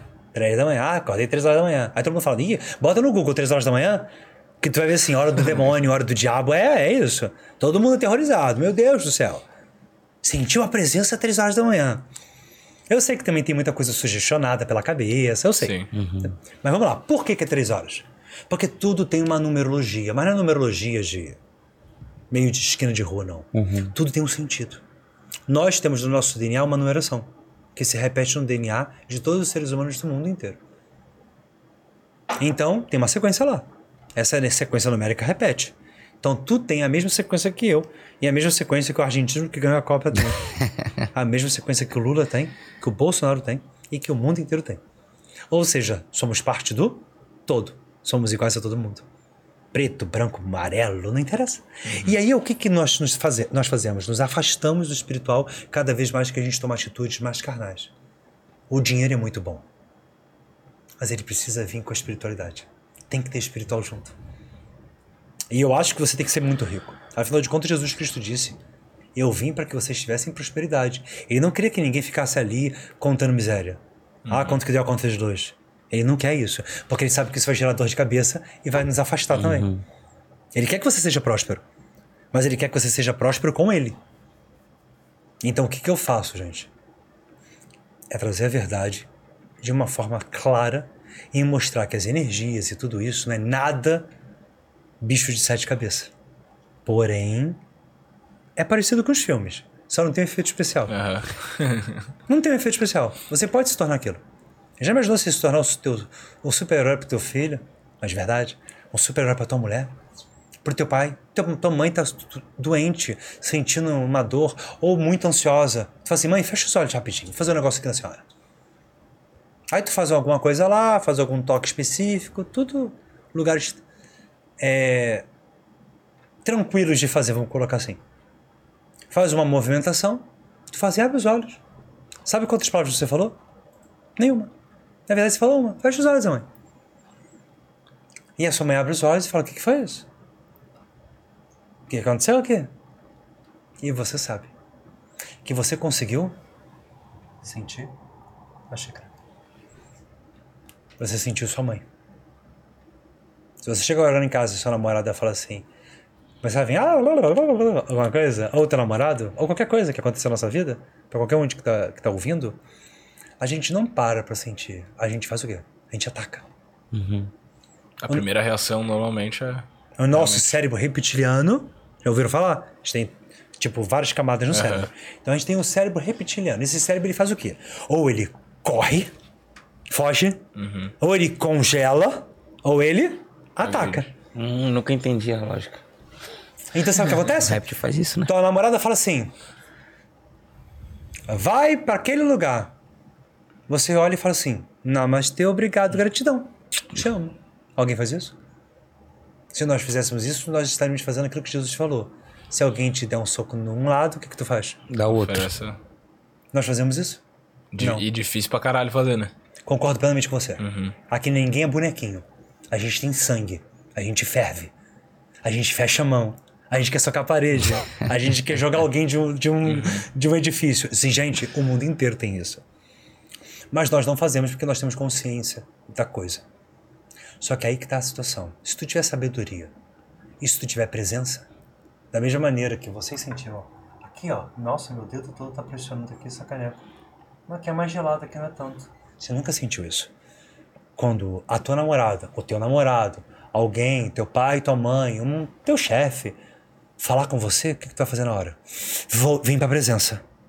Tu vai sentir a xícara. Quando tu sentir a xícara, tu vai fazer tudo aquilo que tu não faria. E o resultado vai ser tudo aquilo que não seria. E a probabilidade de que o resultado seja muito mais positivo. Não tô falando que a gente é perfeitinho, santinho, não. Só que a partir do momento que tu viu, que extrapolou, tu tem que voltar pra presença. Você vai extrapolar. Eu também extrapolo. Os monges extrapolam. A galera vê o monge, né? Tipo, nossa. Todo mundo extrapola, porque ser humano extrapola. Por algum motivo. Mas a gente tem que voltar à nossa essência o mais rápido possível. E a gente, né, fazendo isso, eu penso, talvez, a pessoa tá sendo um pouco cal... frio e calculista, né, talvez a palavra. Ah, se em todo momento que a gente, pô, me bateu do lado, vou bater do outro, me bateu do lado, pode bater no outro. A gente não tá, de uma certa forma, guardando um sentimento ali que pode ser extrapolado a qualquer momento, a gente não pode descontar em uma outra situação. Como é que seria isso assim? Porque eu sou uma pessoa bem explosiva, só que eu guardo muito. Eu Perfeito. guardo, eu guardo, eu guardo, e no pior que- momento eu explodo. Explodo. Mas você falou tudo. Não é para engavetar. Eu, Fernando Liberal, engavetei milhões de coisas na minha vida. O que aconteceu comigo? Hoje eu pago um preço por isso. Porque não é assim, né? Engavetou, filho. Vai pagar um preço. Vai ter um problema no coração, vai ter um problema no órgão, vai ter um problema na cabeça, vai ter alguma coisa. Agora tu vai ter que saber como equilibrar, porque tu fez isso quando era garoto, quando era novinho. Não é isso? Imagina. É somando. Então a ideia não é guardar. Jesus não falou, deu um soco do lado, dá do outro, quer mais um lado? Bate aqui mais um pouquinho, sangue mais. Não, esse não é o entendimento correto. O que ele quis dizer é o seguinte: não dê corda pro diabo. O diabo sempre vai tentar você. Tazana. Sempre vai te atazanar. Pensa bem, ele falou para Jesus Cristo: Ei, ajoelha aí. Só quero uma. Só ajoelha uma vez para mim. Ele tá falando com o irmão dele. E qual foi a frase de Jesus? É a mesma que a gente tem que usar. O que, que ele falou? Sai daqui. Agora vem um pensamento teu. Nossa, vou mandar ele para aquele lugar. Nossa, o que, que tu faz com isso? Sai daqui. Você guardou? Não. Você expulsou. Viu como é que Jesus Cristo tá na gente? A gente precisa se conectar. Então, quando você faz isso, nossa, eu vou explodir, não, eu não vou aguentar. Aí você engaveta. Uma hora vai explodir. Sim. Aí sabe o que Satanás faz? O diabo faz assim. Explode. Aí mais que ele explode. vai, aham. Lembra aquele negócio que assim, É porque tu não briga, tá mudando a briga. tua Sim. percepção sobre o fato, né? Perfeito. Aí o que, que você faz? Sai daqui. Joga fora o pensamento. Gente, eu tô falando isso aqui, mas tem técnica pra isso, né? A gente usa o magnetismo pra isso. Porque falar, ele pode ser uma. Teoricamente, pode ser meio simplório. Hum, então é só na hora da, Só falar e que... da porradaria eu falo assim: sai daqui. Não, porque nessa hora tu não vai pensar nisso. Sim. Mas se você tiver magnetismo, se você viver o magnetismo como estilo de vida, o que que vai acontecer na hora de um roubo? O que vai acontecer na hora de um assalto? E magnetismo na hora do sexo? Você tocou a xícara e sentiu a xícara. Já imaginou agora como é que vai ser? Só isso na relação sexual? Já imaginou? Vocês conseguem me dizer como é que é um beijo na boca? 99% das pessoas vai dizer molhado, gostoso, dá tesão. Isso não é beijo na boca. Eu quero saber qual é a sensação de um beijo na boca. O lábio pega outro lábio. Gente, todo mundo tem lábio, sim ou não? Sim. Todo mundo tem língua, sim ou não? Sim. Saliva, todo mundo tem? Sim. Questão de boca. Igual o órgão genital. Todo mundo tem. Ah, e um é sim, o outro é assado, mas é órgão. O que, que difere um do outro? É se um tem pegada. Não é isso que a gente escuta? E a pegada é o quê? É sensação. Tá sentindo? Consegue sentir a pessoa? A pessoa fica, nossa, nunca senti isso na minha vida. É claro, tem técnica pra isso. Mas eu só tô mostrando que o início de tudo é o quê? É exatamente o que o Bruce Lee falou. Igual a água. E o que vai acontecer quando eu fizer isso aqui? Ele disse que a água se torna. Então, se eu engolir, a água agora faz parte de mim. E se antes de eu engolir, eu pensar rápido, tá? Eu não falei pra ninguém, tá? Eu não sou maluco nem esquizofrênico. Assim, assim que eu beber essa água. Bem sugestão. Tô me sugestionando. Tô me sugestionando. Bem psicologia, bem psicologia, bem hipnose tradicional, eu tô me sugestionando. Assim que eu beber essa água, eu vou me sentir mais calmo. Eu não falei, tá? Eu pensei. Aí eu fiz assim, ó. As pessoas. O mundo em geral da psicologia fala assim, mas você se autossugestionou, por isso que deu certo. É efeito placebo. Então vamos usar esse placebo. Entendeu? Se funciona. Vamos usar esse placebo. Agora me diz. Por que foi placebo? Você acreditou. O que, que Jesus disse? Que a gente tinha que ter o quê? Fé. E ele falou pra ter fé do tamanho desse copo? Não. Ele disse pra gente ter fé do tamanho de um grão de mostarda. Já ouviram essa frase? Tenha fé do tamanho de um grão de mostarda. Gente, o grão de mostarda é desse tamanho. Ele sabia que a gente não ia ter essa fé. Então ele falou: se tu tiver só isso aqui, tu move uma montanha. Mover uma montanha não é literal. É mover uma montanha dentro da tua cabeça. Quem disse que você não pode? Quem me conhece sabe que eu digo uma frase assim: quem pode? A pessoa diz: eu posso. Só que se eu perguntar isso pra você, e você fala assim: eu posso. É meio banal, consciente. Agora, se eu entrar na tua mente, a gente readaptar ela e tu despertar, ó, abrir os olhos. E você simplesmente pega a caneta e o lápis e começa a fazer tudo. Começa a estudar, começa a ler. E tu pega um livro. E o que tu lê, tu entende. Porque hoje eu escuto assim, eu li esse ano 10 livros. Eu só queria que você lesse uma página.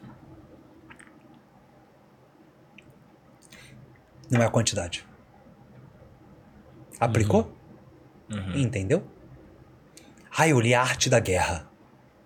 Vai ter livro, Bem conhecido, né? Aham. Eu li o do Primo Rico. Maravilhoso. Agora me fala, e aí, como é que tá a conta bancária? Tu leu o Primo Rico? Ele é rico. E tu? Ah, ainda não sou. Mas tô fazendo. O que, que você tá fazendo que ele ensinou? Ah, tô guardando dinheiro como? Ah, tô aplicando num CDI. E aplicou quanto do, da tua, do teu dinheiro do mês todo? Ah, não sei. Então não aplicou uma página dele. Entendeu o nosso problema? Nosso problema é, é muito material, é muito carnal. E eu não tô nem filosofando muito, eu tô falando uma verdade. E eu tenho propriedade pra falar isso, não é egocentrismo. É porque eu vim de uma classe média extremamente pobre e hoje uma situação financeira muito estável. E eu entendo que isso não mudou a minha percepção do mundo. E existe o Fernandinho ainda pequenininho aqui dentro de mim que lembra da minha mãe desesperada, que os traficantes pulando em cima da casa, aquela coisa toda, e uma mulher sozinha com dois filhos. E a gente desesperado. E eu tinha crise de rinite, eu parava de tossir, era rinite com sinusite, com tudo que tinha it. E eu tossia, ela implorava para eu não tossir para os traficantes não ouvirem, e eu não conseguia parar de tossir. E aonde que eu tossia? Justamente quando estava tendo pipoco de tiroteio. O que que mostra isso? Tudo que a gente passa, gente. Tudo que todo mundo tá ouvindo aqui a gente. Tudo que vocês passam. Todos os problemas. Mentais, ansiedade, estresse, medo, fobia, procrastinação. Tudo que a gente passa tem um motivo. Toda a culpa é nossa. Mas tem uma coisa. Deus não deixa a gente passar por aquilo que a gente não consegue Carregar. carregar. Aguentar. Aguentar. É, Porque Deus só consegue mostrar pra gente o caminho. Agora, se esse caminho ele vai ser meio torto, é você que vai fazer. O meu caminho foi extremamente torto. E ainda é. Eu toda hora. E tô toda hora assim, ó. Eu pareço um bêbado. Da cervejaria Lupe. Ah, boa, hein? Demais, Agora, ó. Eu pareço um bêbado. Por quê? Porque tem uma hora que eu tô pra cá, tem uma hora que eu tô pra cá. E eu fico, meu Deus, o que tá acontecendo? Aí a gente tem que ter sabedoria pra. Opa, para! Sai daqui. É isso que Jesus falou. Não é sair daqui um negocinho com chifrinho, isso não tem cabimento nenhum. O problema somos nós. E preste atenção comigo. Quando Satanás vai lá na Bíblia e diz, não é uma serpente? Que vai lá e fala assim: é assim mesmo que Deus disse? Não, pode comer. O que, que ela- ele diz? No dia que tu comer, teus olhos vão se abrir, não é isso? E ainda continua: tu vai ser igual a Deus. E tu vai saber o que é bom e o que é mal. Foi isso que ele falou. O que, que a Eva fez? Eu, eu quero. Quem errou? Satanás ou Eva? Quem fez a ação, né? Perfeito. E por que, que ela comeu? Porque ela foi sugestionada a comer. e porque ela quis também, mas. Isso, ela foi sugestionada. Só que então, se você for sugestionado, tu mata alguém pra mim? Não. Perfeito. Por que não? Então a Eva podia. O quê? Não comer. Ela tinha que ter falado só o quê? Sai daqui. Perfeito. Sai daqui. Aqui no podcast não, continua. Podcast continua. Mas sai daqui. E essa vozinha chamada Satanás o Diabo, que era uma serpente, vamos colocar pra gente? O que, que é isso? Ai, Will. Tu é fraco. Quem tá falando isso? Ai, Will. Tu não vai conseguir. Larga esse relacionamento. Uhum. Tu não vai conseguir. Quem é essa voz? O diabo. Mas não é esse diabo que as pessoas pregam. Somos nós mesmos. Ou seja, nós somos frutos do diabo. Nós somos frutos da escuridão. Nós somos frutos disso. Tudo tem a dualidade. E é isso que eu quero mostrar pro mundo inteiro. Esse papo de não, chama Jesus e tá tudo curado, gente. Vai no hospital. Tá todo mundo morrendo. E sabe o que tem? Milhares de pessoas fazendo o quê? Pai nosso que está no céu, santificado seja o seu nome, venha a nós vossa vontade, não, não leva ele, por favor, por favor, eu dou tudo. E a pessoa, pum, pi, e aí? Deus não ouviu? Nós terceirizamos. Por que a gente não, não para e, pensa assim? Não vou terceirizar, não. Vou olhar aqui pro lado, e aí, meu amigo, tudo bem? Vou resolver. Quem é teu amigo? Deus. Vou resolver. Vou dar meu jeito. Tem inclusive aquela frase, né? Não adianta olhar pro céu com muita fé e. Como é que é? Ah, daí. pouca ação. também quebrou. E pouca, pouca luta. Isso. Ou seja, pede muito e faz pouco. É. E só que o pior de tudo é que a gente até entende essas frases. São frases lindas, eu concordo plenamente. A gente pode usar até numa propaganda. O problema é. O que a gente entende? Vamos lá. A Silent. Monte do seu jeito. É fácil. Vamos pegar o marketing disso e vamos tentar entender a frase. Monte do seu jeito. Percebam que monte tá escuro ou não? Não. Não. Do seu jeito tá. É fácil tá. Só que o monte não. O que tá dizendo ali? Do seu jeito é fácil, o monte não importa tanto assim. Isso, mas o monte não tá pintado. Aham. Porque monte significa o quê? Faz, cada um vai montar de uma maneira. Então, olha como é que as palavras, elas entram de uma maneira diferente. Diz a mensagem, monte, cada um monta de uma maneira. Então, cada um pinta de uma maneira. Pinta aqui de uma maneira. Isso é muito lindo, porque o nosso cérebro se comunica assim. Então, a propaganda, perfeita, muito bonita e muito boa para a gente associar. A Apple. Você pega a Apple aí, o meu tá com a capinha, né? Mas você pega aqui a Apple, e olha que interessante que foi feito, né? A gente tem aqui o símbolo. Que símbolo é esse? Maçã. Nossa, maldita. Da Eva. Perfeito. certo ou errado? Aham, certo. Só pode ser dela. Por que que... Apple é sinônimo de quê? Quem tem Apple é... Ah, é um pouco de status, né? Perfeito, é status. Então quem aparece com Apple na televisão, hum, esse cara tem dinheiro. Isso não significa nada, né? Sim. Mas tem isso. E normalmente o cara que tem Apple, na real, é o cara que se fudeu pra comprar. Obrigado. É isso aí. Esse sou eu. Vamos meu nós. também aqui. Todos Me fudi pra caralho. Por que que botou a maçã da Bíblia? Até onde eu sei, estudei muito sobre ele. Steve Jobs, todo o pessoal. Ele nunca foi religioso. Ele, ele deu a resposta final, né? Não tô dizendo assim, ah, foi ele que decidiu. Que tem várias coisas que podem falar. A questão é: ele decidiu, né? A empresa era dele. Tem uma maçã comida. Por que, que a maçã tá comida? Por que ele botou esse símbolo da Apple? Que é muito forte, talvez, símbolo. Muito forte, por quê? Vai entender onde eu quero chegar. Tá, tô Porque tentando. todo mundo. todo mundo deseja poder. Todo mundo deseja comer da fruta. Todo mundo comeria aquela maldita fruta. E eu não comeria, mentira. Comeria assim. Porque nós temos isso. Gente, dá até pra não comer. Se a gente tiver o estado de presença, magnetismo, e disser, sai daqui. Só que o problema é que a gente não vive essa vida. Então, chegar numa igreja, num local e falar assim, eu não comeria. Falácias. A Apple entendeu que o maior símbolo de poder do mundo era uma maçã comida. E em nenhum momento a Bíblia diz que era uma maçã, tá, gente? A Bíblia diz o fruto. Por que não pode ser uma banana? É feio, né? Já imaginou? Feião, né? Uma jaca. Como essa jaca aí? É feio, né? Mas foi estipulado de uma forma arquetípica que era a maçã. Então a maçã. Lembra da, da, da, da bruxa lá? Come essa maçã, lembra? É, da Branca de Neve. Branca de Neve? Por, a mesma coisa, a bruxa é Satanás. É o diabo. Ah, E a Branca de Neve é quem? É a Eva. Uma Eva ali. E os sete anões seriam quem? nem ideia. É, porra. Eles protegem ela, né? É. É, anjo, Com ela. Sei. É. Não? Não? Errei. Não errou, não.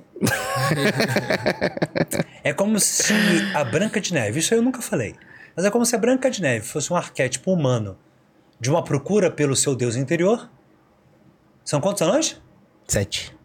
Para quem me conhece, sabe o que é sete. Quem são os sete? Nós temos vários arquétipos. Se a gente for pensar no número sete, Deus criou o mundo em seis dias. E no sétimo dia ele Descansou. descansou. Então, sete seria como se fossem os anjos da guarda. Vamos pensar assim? Que, que, que, que guardam você? Os anõezinhos não, não guardam ela? Eu sei, gente, que não existe os sete anõezinhos, a Branca de Neve, mas pensa no- na coisa milenar que existe, na coisa antiga que existe. E é isso. Então a fruta tá ali como um arquétipo. Então eles sabiam disso. Onde que eu quero chegar? Nós podemos usar os arquétipos para trazer as pessoas para o nosso mundo. Então eu posso curar? Sim. O que é curar, gente? Curar, traduzindo. Eu posso fazer uma pessoa que tem uma ansiedade absurda, ficar com uma ansiedade de nível 100, virar nível 10. Olha que legal. Fazer uma pessoa parar de tomar remédio e dormir bem. Porque se o problema dela foi emocional, ela não precisa de remédio. Agora, se o problema dela é físico, né? Aí, óbvio, o remédio durante um período pode ser uma coisa interessante para ela. Mas o que, que nós vemos que os problemas hoje? A maioria dos problemas são o quê? Então, né? Emocional, psicológico, mental, tá tudo ali. Sim. Dizem que até essas doenças mais graves, etc., são Vieram- todas causas da, das nossas emoções. E né? pode ter certeza absoluta. Eu acredito, confirmo, assino embaixo, e sou uma pessoa que sou prova viva disso. Eu vivo isso, viver mesmo, de verdade, todos os dias, 15 anos. Antes disso eu já vivia essa vida espiritual, essa vida de procurar Deus, mas era tudo muito libertino também, né? Muito zoado. Mas há 15 anos eu, eu, eu decidi startar uma coisa diferente. Só que nos últimos anos eu comecei realmente a sentir a presença de Deus como eu nunca senti. E a presença de Deus não é um anjinho com asinha. Não tem asinha. Não tem. Não tem anelzinho na cabeça. É você sentir que existe algo muito superior a todos nós. Concorda comigo que a pirâmide está lá. E provavelmente não foi nenhum humano, mas alguma coisa fez. Então pronto, tem alguma outra coisa. Vocês concordam comigo que não existe só 10 planetas, né? Existem vários outros planetas e vários minhocas de buracos negros. Alguém fez aquilo. Ah, foi os extraterrestres. Concordo. Mas e quem fez os extraterrestres? Se a gente ficar cavucando, gente, a gente não vai ver fim. Uhum. É Então- infinito. Tem um vídeo que é muito massa, porque vai afastando assim. Começa num bairro. Acho que começa numa formiga, na real. E daí E vai afasta uma pessoa e vai. Cara, e daí a gente vê que, tipo, a Terra mesmo é um ba- bagulho. Não dá nem pra ver no final do E vídeo. que que Imagina nós nós. somos, então? O que, que nós? É, aham. Mas aí tem uma outra coisa também nessa história toda. Nós podemos ser bem pequenos, sim. Se a gente fosse é, considerar, se a gente for pensar no universo inteiro, nós somos muito pequenos. Mas se a gente tiver essa cabeça também, a gente não vai conseguir evoluir. Então o pensamento é: eu sou pequeno perante o universo, mas eu sou um gigante perante a mim mesmo. Sim. É a percepção do indivíduo, assim, né? A percepção do indivíduo. Então, a questão toda é: o momento do problema a gente não tem controle.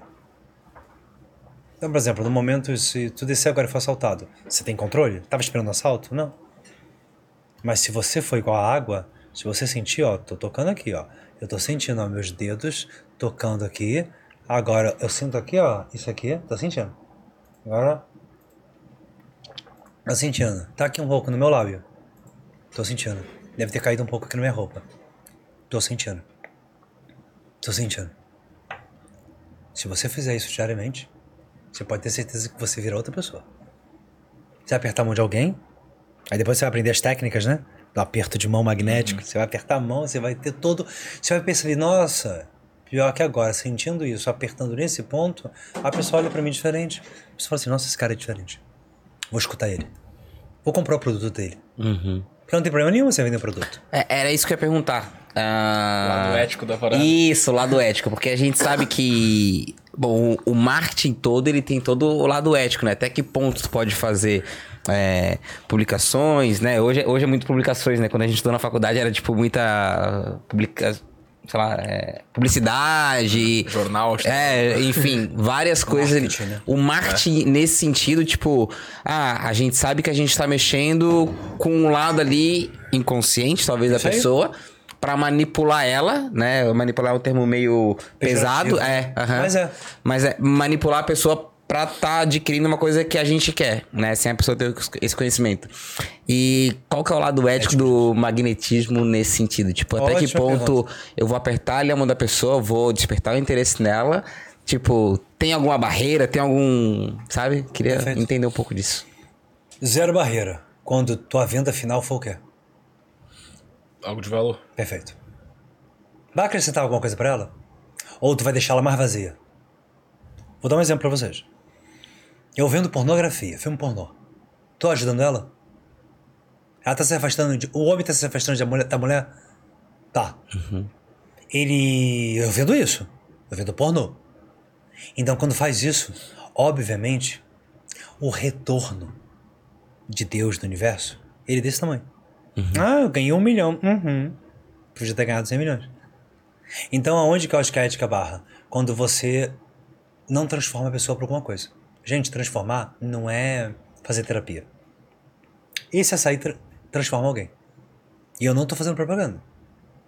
Sabe por que transforma? Porque o açaí ele é gelado, ele é gostoso, ele vai dar felicidade. E eu posso montar de uma maneira diferente, porque hoje eu tô meio triste. Então vamos montar ele assim, cheio de leite condensado. Ah, hoje não, hoje eu tô querendo só um negócio geladinho. Então não tem problema, a propaganda é perfeita. E a gente consegue modificar as coisas na cabeça da pessoa, mas você está mudando ela. O problema é qual é o destino final. Você faz alguma coisa para vender, por exemplo, uma droga. O destino final não vai ser ruim. Eu faço para vender um remédio. Os médicos fazem, né? O destino final não é ruim, porque a pessoa fica dependente daquilo. Então o que, que a gente percebe? Que se for para transformar, tudo é lícito. E transformar pode ser o açaí. E por que não a cerveja? Porque se a cerveja for bem colocada numa roda de amigos, não vai aproximar os amigos? Com certeza. Porra. Tanto que falam que muito negócio sai numa mesa de bar, né? Não acho errado, acho perfeito.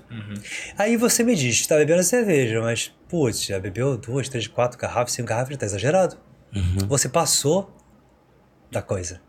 Mas a cerveja e o vinho é maravilhoso. Então, você pode botar cerveja e o vinho e vai ter transformação. Contanto que seja essa garrafa calma. Vamos agora conversar. Agora, essa Ou garrafa com calma. moderação no final da propaganda. Que ninguém faz. Aham. Aquilo ali é só uma forma de, de escapar de não, eu não sou culpado. Acho que é obrigatório, na verdade. É, sim. É. É, obrigatório. E, e eu não sou culpado. Eu tô falando pra beber com moderação. Se dirigir, não beba. Aquilo é muito rápido, né? Se dirigir, não beba. Gente, não, a consciência não é a frase. Por exemplo, boteco estúdio. Eu tô olhando o boteco. Agora, o que tá por trás do boteco? Quem são os caras do boteco? Quem é um cara que tá comandando aí as câmeras do boteco? É essa energia que tem essa sala aqui que vai fazer o público falar: putz, esse cara é diferente, esse podcast é diferente. Então não é só o entrevistador, são vocês. Porque vocês se tornam diferentes. E aí, vem aqui a presença a presença de Deus. E não tem nada de doutrina aqui. Você sente. Ó, minha mão tá aqui, ó. Eu consigo sentir. Parece que passou tipo um óleo de peroba aqui. E dá pra sentir que escorrega um pouco. Mas se você fizer isso aqui, você não vai sentir nada. Agora, quando você começa a viver desse jeito, você dá um stop na tua mente. Aí quando você aperta a mão de alguém, tudo bem? Como é que você tá? Tudo bem? Eu aperto a mão, eu olho pra você da forma correta. Eu posso sorrir. Eu posso falar como é que você tá. Tá tudo bem? Tudo Tá certo. preparado pra transformação? Com certeza. E por que que você veio com essa voz? Que você veio com essa Ficou voz? hipnotizado. Porque tu tá me guiando por isso aí. Tivemos de alguma maneira. E o que a gente vê? Que Jesus fazia o quê? Jesus ele tocava. E ele dizia assim: pela tua fé, eu te curei? É isso que está escrito? Pela tua fé, tu, o quê? Se curou. Só que ele tocava para a pessoa sentir. Entende? E não tem nada a ver com questão sexual. Não. Tanto faz. A gente não sente. Eu fico aterrorizado que cada vez mais a gente não sente. O que eu pego de casos de pessoas, ah, tô problema de ereção, eu tô problema com questão sexual, ah, eu quero melhorar no sexo. Então o que você quer melhorar? Só beija na boca e sente primeiro. Sentiu? Qual o gosto da saliva dela? Me descreve. Não, não dá pra descrever. Dá sim. Dá sim. Tem espuma. A saliva tem espuma. Tu consegue sentir a língua e a espuma dela vindo pra você? Porque agora eu tô sentindo minha espuma. Para pra agora e perceba. Vocês que estão aí do outro lado. Vê se percebe. Percebe se não tá sentindo uma espuma parada aqui no canto da boca, dentro. Tá percebendo? O que eu falei. Agora faz isso no teu dia a dia. Conversa com alguém, pega a tua cervejinha, ó, pega a cerveja, bebe, engole, daqui a pouco vai fazer uma saliva, escuta teu brother, teu amigo, tua namorada e deixa essa saliva vir.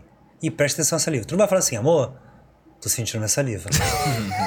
Isso não vai acontecer. Nunca. Calma. Ela vai falar o seu doente. Não, nunca. nunca. Então tá bom. Só que se tu sentir sua saliva, ela vai falar assim, amor, te amo mais ainda. E ela não sabe disso. Sabe por quê? Porque ela vai perceber que tu tá presente. Isso é o início de tudo. Depois a gente aprende sobre o toque, sobre os movimentos, o que que tá no gesto. Eu faço um gesto aqui com vocês. Para vocês eu tô gesticulando a mão. Mas quem disse que eu tô gesticulando a mão? Eu só peguei na sua mão, eu não fiz mais nada. Eu peguei na sua mão e te olhei.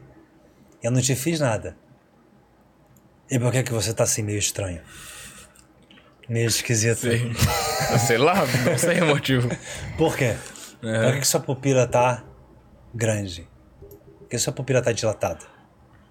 O que que eu tô fazendo? E eu tô tentando. Eu, eu tô tentando descobrir o que que tu fez. Daí eu tô nessa. E por quê? Mas é algo bom, tu tá se sentindo bem. sim, sim. E é isso que é muito maravilhoso. Por isso que é fascinação. Porque você se sente bem. Não tem nada de errado nisso. E a gente pode mudar o mundo, gente. Aí mudar o mundo não é frase, tipo Michael Jackson, We are the world. Não. É mudar o mundo, porque se eu mudar o meu mundo interno, eu contamino minha namorada. Eu contamino meu filho.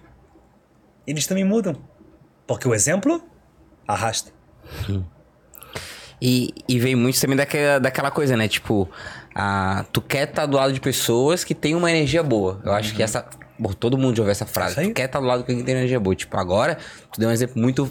Eu senti muito forte energia. Energia boa, sorriso na cara, Isso. o olho sorrindo com o olhinho. Então, senti uma energia boa.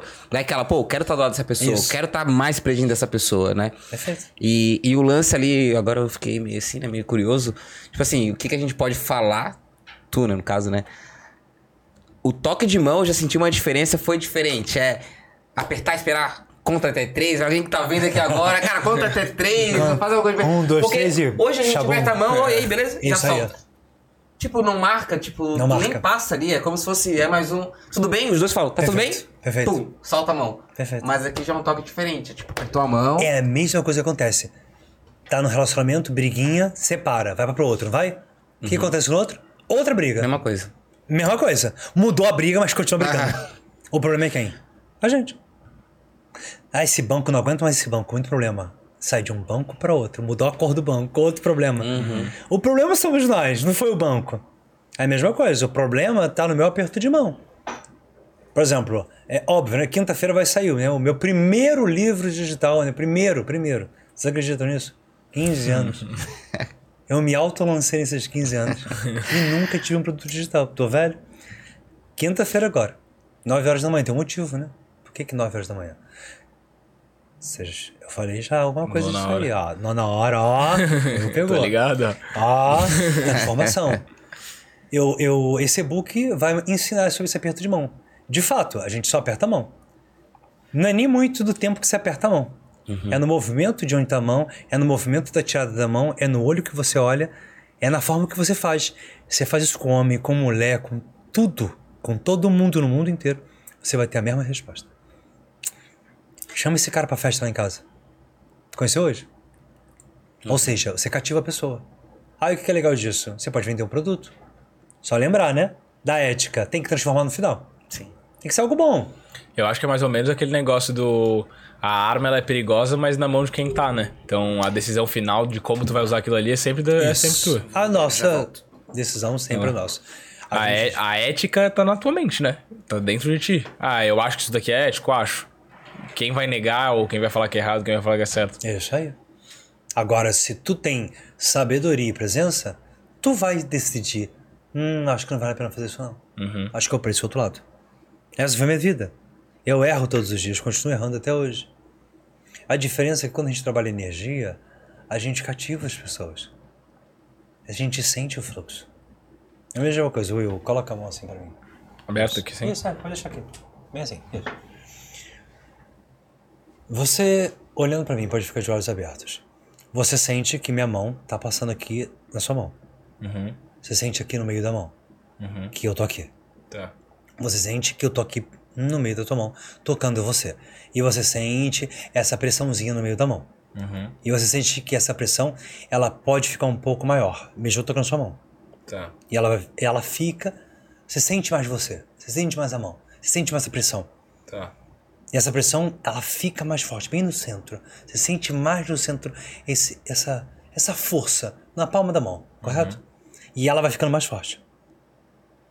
E você sente que você tá vivo, você tá vibrante. Tá. E você sente que eu tô apertando ali, certo? Essa força tá dentro de você. Essa força é você. E essa sensação de sentir que eu tô te tocando, ela é muito além do que você possa sentir. Porque a minha mão, ela pode estar tocando você, a minha mão ela pode estar muito afastada, você continua me sentindo. Eu posso estar aqui, você continua me sentindo da mesma maneira, como se eu estivesse com você, como se eu estivesse apertando sua mão, como se eu estivesse junto com você. E a gente está de olho aberto. Agora, por exemplo, fecha, você pode fechar os olhos. Se você sentir. Eu quero que você imagine que você está sentindo sangue, ó. O sangue vindo. Bem na ponta dos meus dedos. Como se o sangue estivesse vindo. Agora o sangue vai subindo mais ainda. Mais.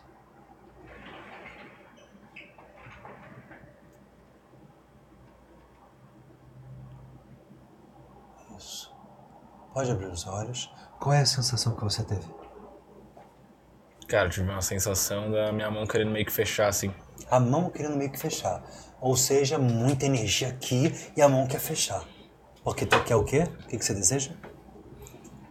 Poder. Eu tô te doando energia. Aí é tua, não é minha. Fecha a mão, é tua. Então engoliu. Vai pelo sangue, vai pela veia, vai pelo teu corpo. Aí tu se sente mais vivo, tu se sente mais presente. Fala, pô, posso tudo. Tudo que eu quiser. Tudo que eu quiser, o caralho de cima não vai me dar, não. Meu amigo vai me dar. E quem é meu amigo? Deus, porque ele tá me dando essa energia, porque essa energia é minha. E tá aqui dentro de você. Só que a gente não enxerga isso. Porque a gente não sente a xícara. Porque a gente não sente a garrafa. Porque a gente não sente a gente. Então o magnetismo é fazer você voltar à tua essência. É fazer você voltar a sentir você. É como se a gente voltasse a ser bebê. Se você sentir você, você muda tudo. Quem tá nos vendo pode ter problema de ansiedade, de estresse, de medo, de fobia, não importa. Dá pra mudar. Pode demorar um pouquinho. Só que você vai mudar internamente. Você vai sentir você como você nunca se sentiu. E aí que tá. A gente é muito comum, né? A gente conversou agora. Aperta a mão, tira a mão. Muito rápido. Cadê essa sensação? Tipo, tô aqui com você. Mas o poder é teu. Olha a Apple aí. Ela deu uma maçã. E sabe o que é engraçado? A Apple deu uma maçã comida. Não é isso? O que, que ela tá dizendo? O que, que a Apple tá dizendo pra você que comprou um Apple? Que você fez o quê? Mordeu aquilo ali. Então tu mordeu meu produto. Tu mordeu o quê? O poder. Agora tu tem poder. Aí você vai falar assim, nossa, então quer dizer que a Apple é o diabo. Não. Eles entenderam como usar o arquétipo para influenciar a pessoa. Só que não é só a fruta. Tem vários outros arquétipos. Tem várias outras formas de fazer isso. E é isso que eu trabalho. Eu trabalho despertando a pessoa. Por exemplo, eu tô aqui conversando com você, tocando na tua mão, você tá meio estranho, porque você tá meio fascinado. Aí ele sentiu toda a energia, perfeito, tá contaminado. Se mais pessoas estivessem aqui no, no podcast, é a mesma coisa. Quando vocês saírem daqui, se vocês encontrarem com alguma garota, algum cara, qualquer pessoa, se você descer aqui, eu assim, boa noite, obrigado, para as pessoas que estão aqui na entrada, você vai impactar eles. Porque a energia tá lá em cima. Sabe por quê? Porque a gente doou energia. O que, que Jesus fazia? Tocava, doava energia e a pessoa, nossa, eu posso. Eu posso.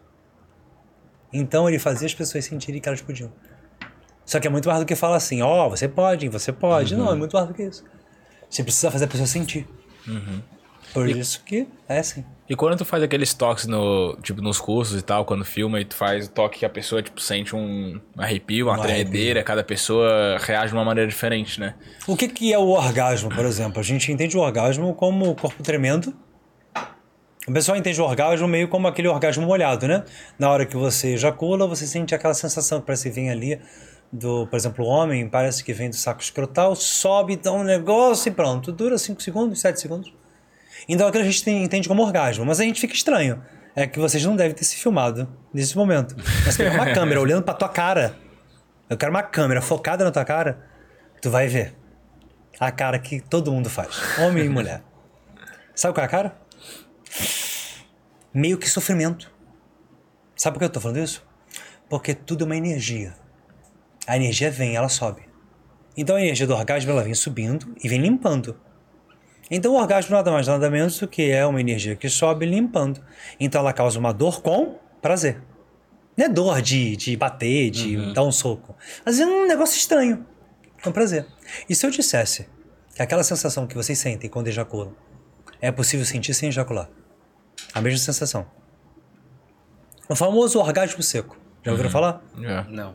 É você sentir aquilo que você sente quando você está ejaculando, mas sem ejacular. Você sobe a energia, sente aquilo, mas não ejaculou. Sabe o que você está fazendo com aquilo? Transmutando. Está se tornando outra pessoa. Você pode fazer isso no sexo com a tua namorada? Pode. Isso é o Tantra, não? Não, na verdade não. O que a gente chama desde o do passado, que era dado pelo faraó, pelos sacerdotes egípcios, seria uma espécie de magia sexual. Magia é o nome de fazer algo muito impossível ser possível. E sexual porque usa energia sexual. Depois, mais pra cá, temos mais recente o Tantra, que tenta buscar essa energia sexual e uma elevação dela. Só que se a gente for ver essas técnicas, a gente até percebe, faraó, ele, pega- ele colocava duas mulheres, Aí hoje a gente tem o que todo mundo chama de menagem, não é isso? Duas mulheres e um homem? Entendam, em nenhum momento a gente faz apologia, mas a gente estuda o que é aquilo. De onde veio isso? De lá. E por que que Farol fazia isso? Porque ele estava querendo curtir? Sim ou não? Não. Porque ele estava tentando entender junto com os sacerdotes como é que subir energia sexual para ele ser o quê? Poderoso. Poderoso.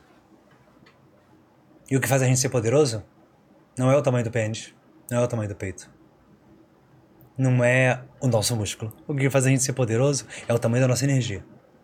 Se a nossa energia for gigante, tu vai ser um anão e tu vai fazer coisas incríveis. E a gente não sabe disso. E o farol tinha muita pompa e esqueceu disso. Ele se considerava muito Ra, Ra, o Deus Sol, e esqueceu disso. Mas ele estava no caminho. Ele conseguiu muitas coisas. Vários faróis. Só que ele se perdeu nesse caminho. Eu diria que Cleópatra conseguiu muito mais do que ele. Do que quando você fala faraó, né? Nossa, sempre você pensando num cara, né? Careca, com aquele negócio pra cá, com aquele negócio na cabeça. Mas Cleópatra teve muito mais disciplina, né? E persistência no estudo.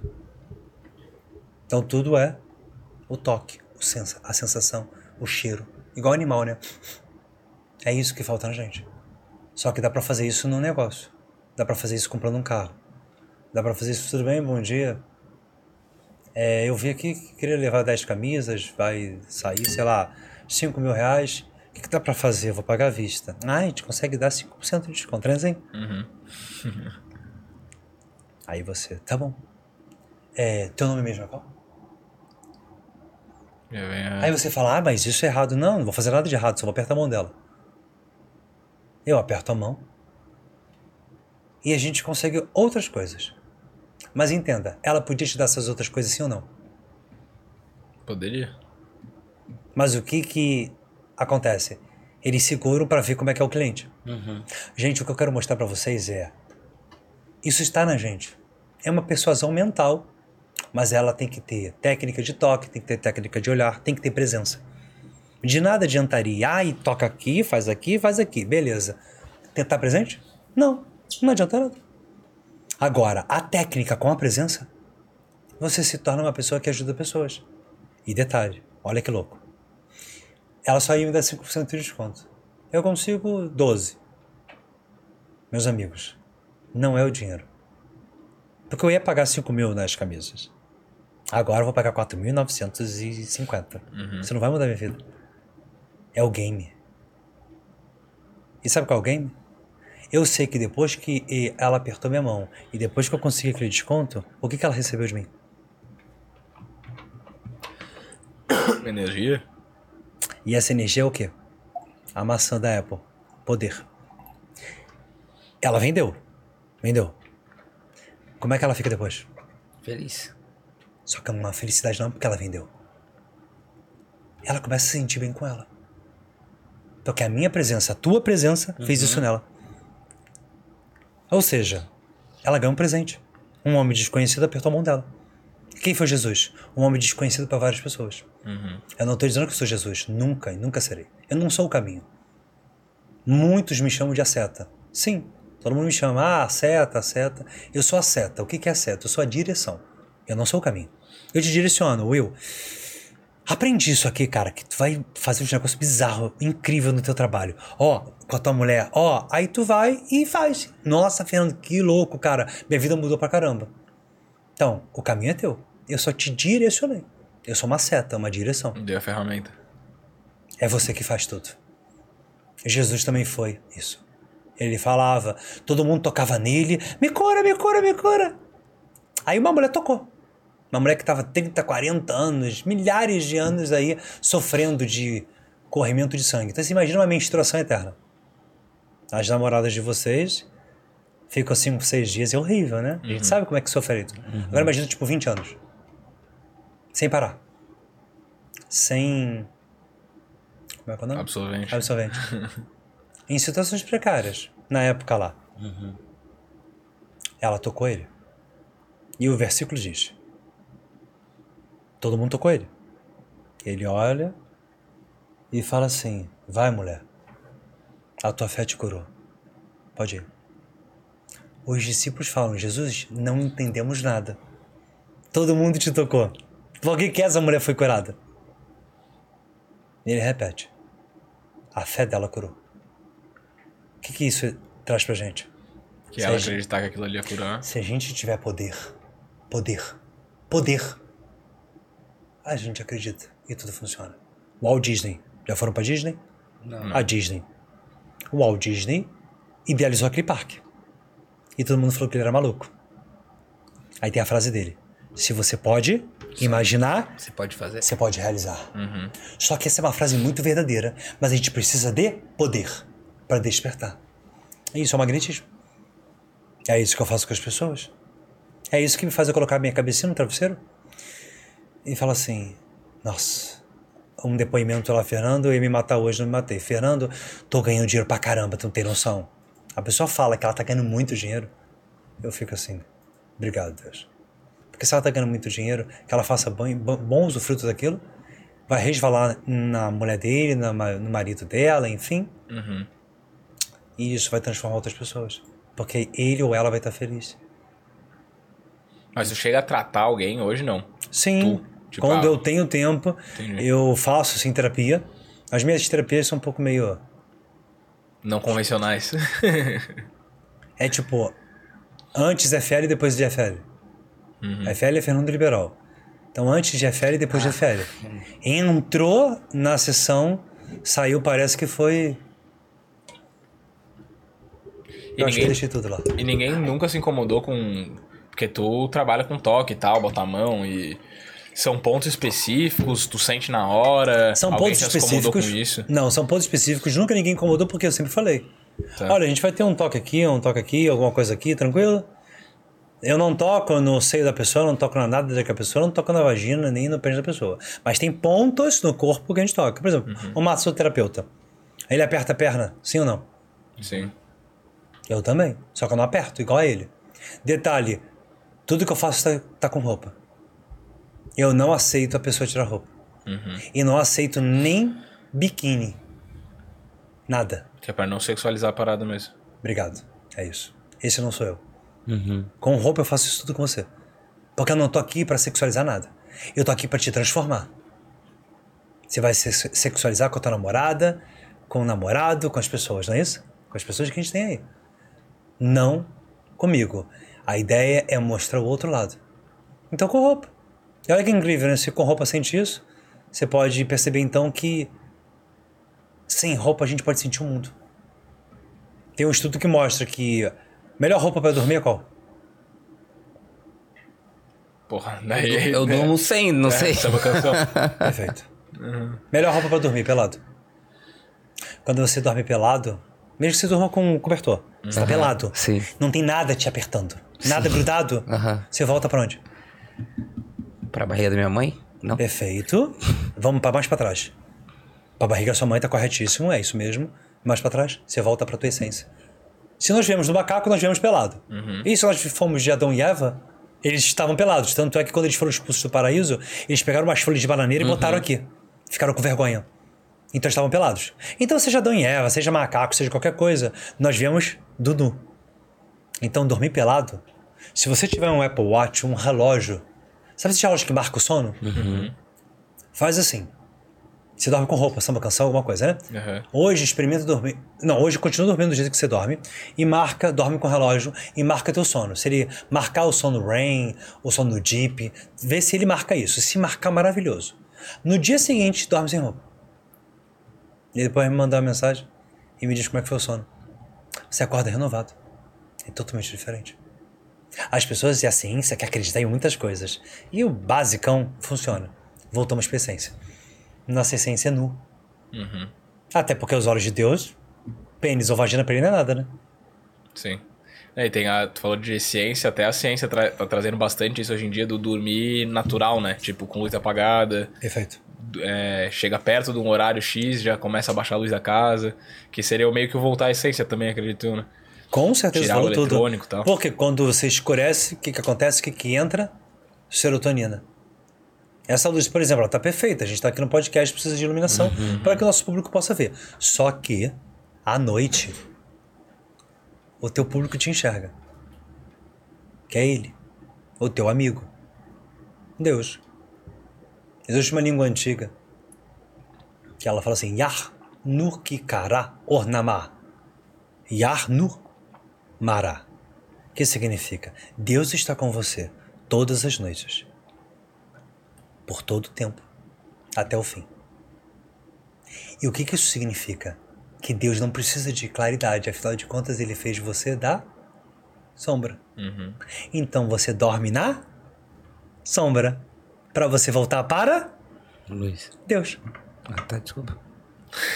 Mas também é. Lindo, não é? E não é verdadeiro? E não é transformador? Você botar a cabeça junto ao travesseiro e falar assim: agora eu vou voltar para Deus. Acorda amanhã, no nascer do sol que haja, Luz. é por tua conta. Escureceu. Volta pra mim. Quem é mim? Deus. É ele falando, volta pra mim. Nós não sentimos ele. Porque a gente não sente nem a xícara. E eu não culpo ninguém que tá vendo esse podcast. Eu não culpo ninguém. Eu acho que tá respirando. Tem chance ainda. Pega o copo aí de casa e sente. Aperta forte, cara aperta fraco. Solta. Devagarzinho. Deixa escorregar. Começa a sentir o copo. E você vai estar no caminho para começar a sentir Deus. Afinal de contas, a água, o copo é Ele, né? Então, quando a gente tem essa filosofia de vida, tudo é diferente. Tuas DRs com tua namorada vai ser diferente. Seus problemas com o teu chefe vai ser diferente. Os nossos problemas vão ser diferentes. Afinal de contas, nós temos Deus. E quando tu fala de presença, saindo um pouco desse lado agora, é só de falar estar presente no momento e tal, mas presença quando uma pessoa chega num lugar e a gente fala que ele, tá, esse cara tem presença. Isso aí. E não sabe o que é, mas isso. É isso. Mas passa por vestimenta também, passa por alguma coisa assim, ou é só energia mesmo? É energia. Só que nós vamos querer olhar alguma coisa física. Tá. Buscar Ó, um ó o significado, brinco talvez, dele. né? Boa. Ó o brinco. Bom, o maluco é musculoso. Também, né? Pô, o maluco musculosão. Não elogia muito não, que ele já fica todo bobo. Ah, eu já, meu sorriso já tá aqui, ó. Já tá... Eu sei, Eu me segurei, eu me segurei já tá. eu sei como, eu sei como conquistar as pessoas. Eu sei os pontos, mesmo sem falar. Aí eu falo assim, pô, maluco é isso. É só minha cabeça tentando achar alguma coisa. No final das contas, é a energia dele. Só que a gente não vê. A gente fala, ai, sorrisinho, né? Ai, o corpo. Ai, sei lá o quê. Ai, ela tem um jeitinho, né? É energia. Porque tem várias mulheres com jeitinho também que a gente não bate, né? Tem homem que também que tem jeitinho e não bate. Então a energia chega primeiro. Aí a roupa, ela vai traduzir o que tu quer passar. Por exemplo, o Roberto Justus, ele o tempo todo tá de terno. Porque ele tem, ele tem, precisa passar aquilo. Você imagina ver o Roberto Justus de sunguinha na praia? Consegue ver Estranho. isso? Boa. Estranho. E não é estranho, né? Porque o homem pode usar sunga. Sim. Mas é estranho, concordo com você. A nossa idealização, a roupa gera uma marca. O que você quer passar? É a roupa. Tá ok. Mas ela não passa nada, porque quem passa é energia. A roupa é só uma reafirmação. Então, tu tem uma energia grandiosa e a roupa tá afirmando isso, melhor ainda. Então, é o propósito daquela roupa. Eu tenho vários vestimentos, então tenho verde, tenho azul, tenho azul escuro, tenho azul claro.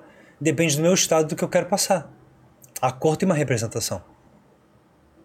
O pessoal adora muito vermelho para sexo. Mas então vermelho é sexo e acabou, né? Não tem outra cor do sexo? Claro que tem. Depende.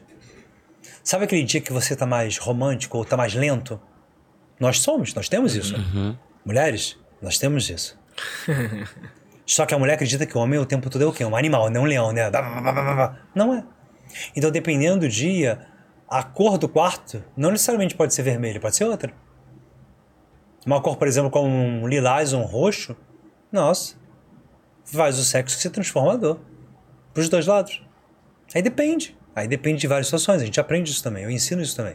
Então a cor vai ajudar também no teu momento, no teu estado e no que está acontecendo ali. Só que tudo tem que ter a verdade, né? Você tem que estar verdadeiro com aquele momento. Aí faz toda a diferença. Cara, no marketing falou bastante de cor, agora tu me falou isso aí, me chamou a atenção. Que a McDonald's é vermelho pra despertar a fome, ou amarelo, sei lá, eu não me lembro agora qual que é Vermelho, exatamente. amarelo e branco, né? É. Mas qual que é a. Dentro disso que tu falou, ah, se eu botar uma cor diferente no quarto, muda a percepção do sexo. É uma, uma percepção que a gente tem mental ou realmente muda, tipo, a vibe, a energia do lugar? Muda a vibe e a energia do lugar, porque a gente é sequenciado por letras, números, geometria e cor. Você pensa, os homens das cavernas. Já viram aqueles desenhos que tem na internet? Ou em algum museu famoso? Que tem umas pinturas todas quadradinho, triângulozinho. Olha quanto tempo. Nós somos sequenciados por números, por geometria. Ó, tudo é geométrico. Ó o retângulo aqui, tudo é geométrico. E por essa sequência de cor. Então o vermelho dá um pouco de calor. Laranja, amarelo. Aí entra com uma outra cor para dar uma sensação de vazio. Então, tô com muito calor, tá no vazio. Cara, acho que uma coca, né? Putz, uma cerveja. Putz, um vinho. Cada um tem uma cor. O vinho, por exemplo, por que, que o vinho tem essa cor? O vinho não lembra um pouco o sangue? E o vinho seria o corpo de Jesus que fala? Por que, que o vinho?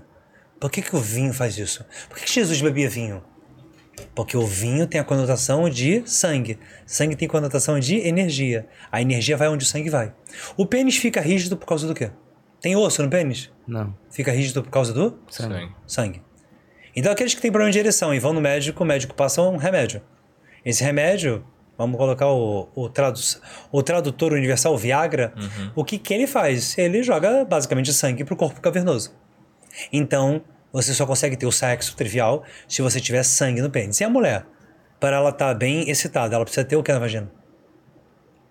Sangue também? Sangue. Esse foi um chute, não tinha. Não tinha... Olha que louco, né?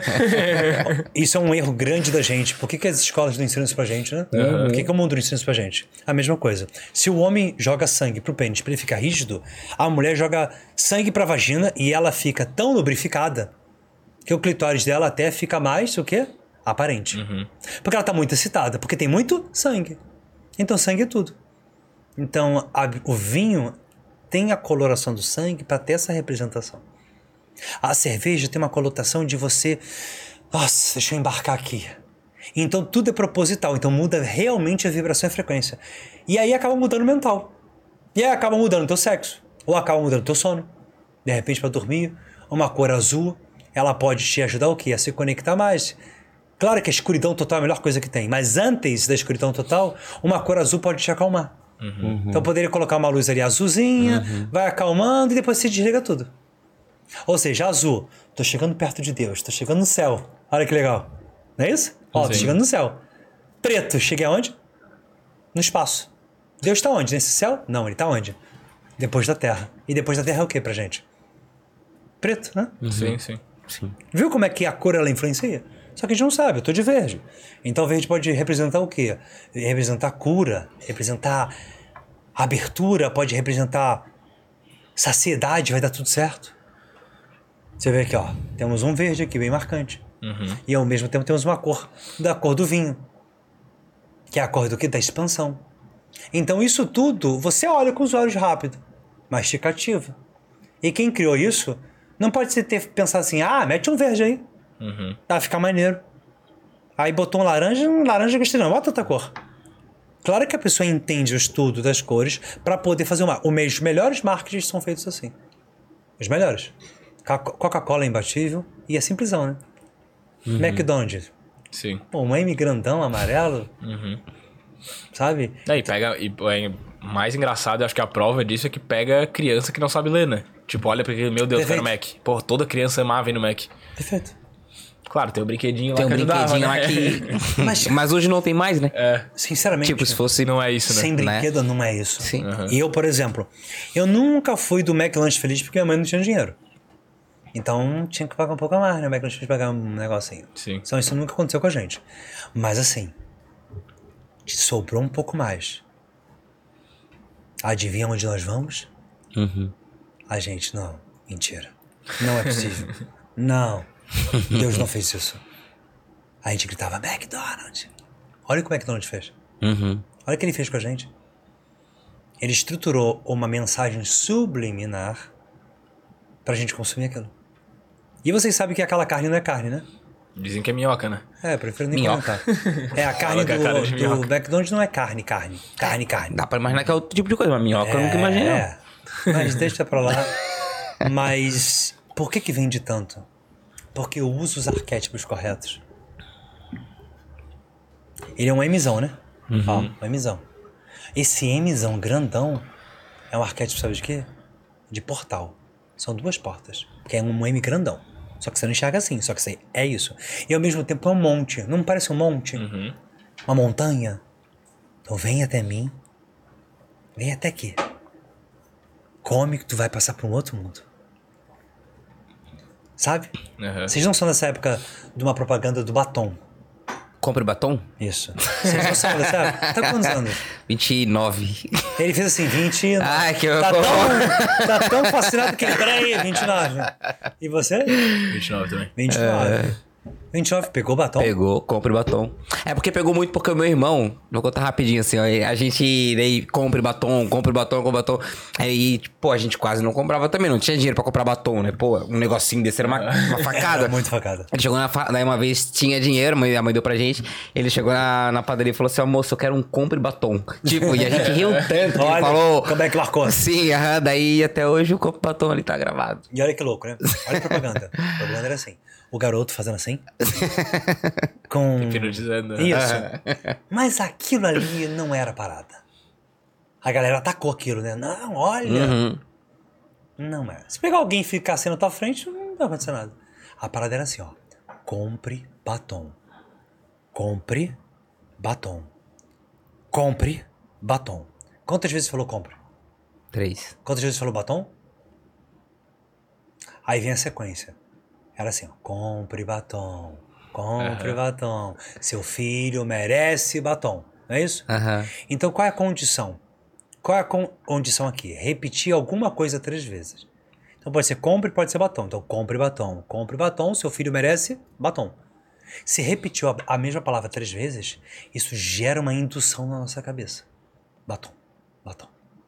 Aí ela joga a palavra, compre. O que, que eu tô falando com isso tudo aqui? Isso tudo aqui é o quê? É uma questão mental. Uhum. Mas olha como é que a coisa é antiga.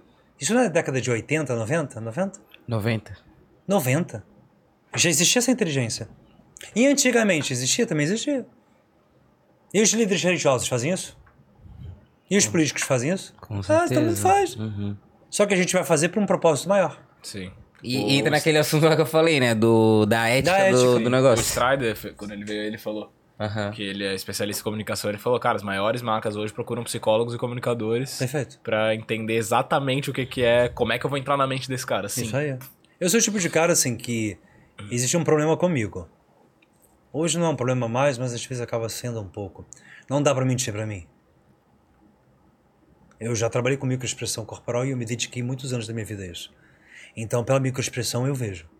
Então, eu não, eu não, eu não gosto disso e talvez por isso, talvez eu seja uma pessoa mais quieta. Porque eu vejo que as pessoas mentem muito. E eu não tô falando que eu não minto. Porque o mundo inteiramente. Mas sabe aquela mentira, tipo assim, ah, porque eu fiz isso, fiz aquilo. Esse tipo de pessoa eu não, eu não quero ficar próximo. Porque eu sei que é mentira. Uhum. E sabe qual é a questão toda, gente? A questão toda é que eu entendi é que quanto mais a gente é verdadeiro, mais a gente está próximo de Deus. A gente não precisa mentir para isso. Mas sabe por que a gente mente o tempo todo? Porque a gente quer o quê? A aprovação de quem?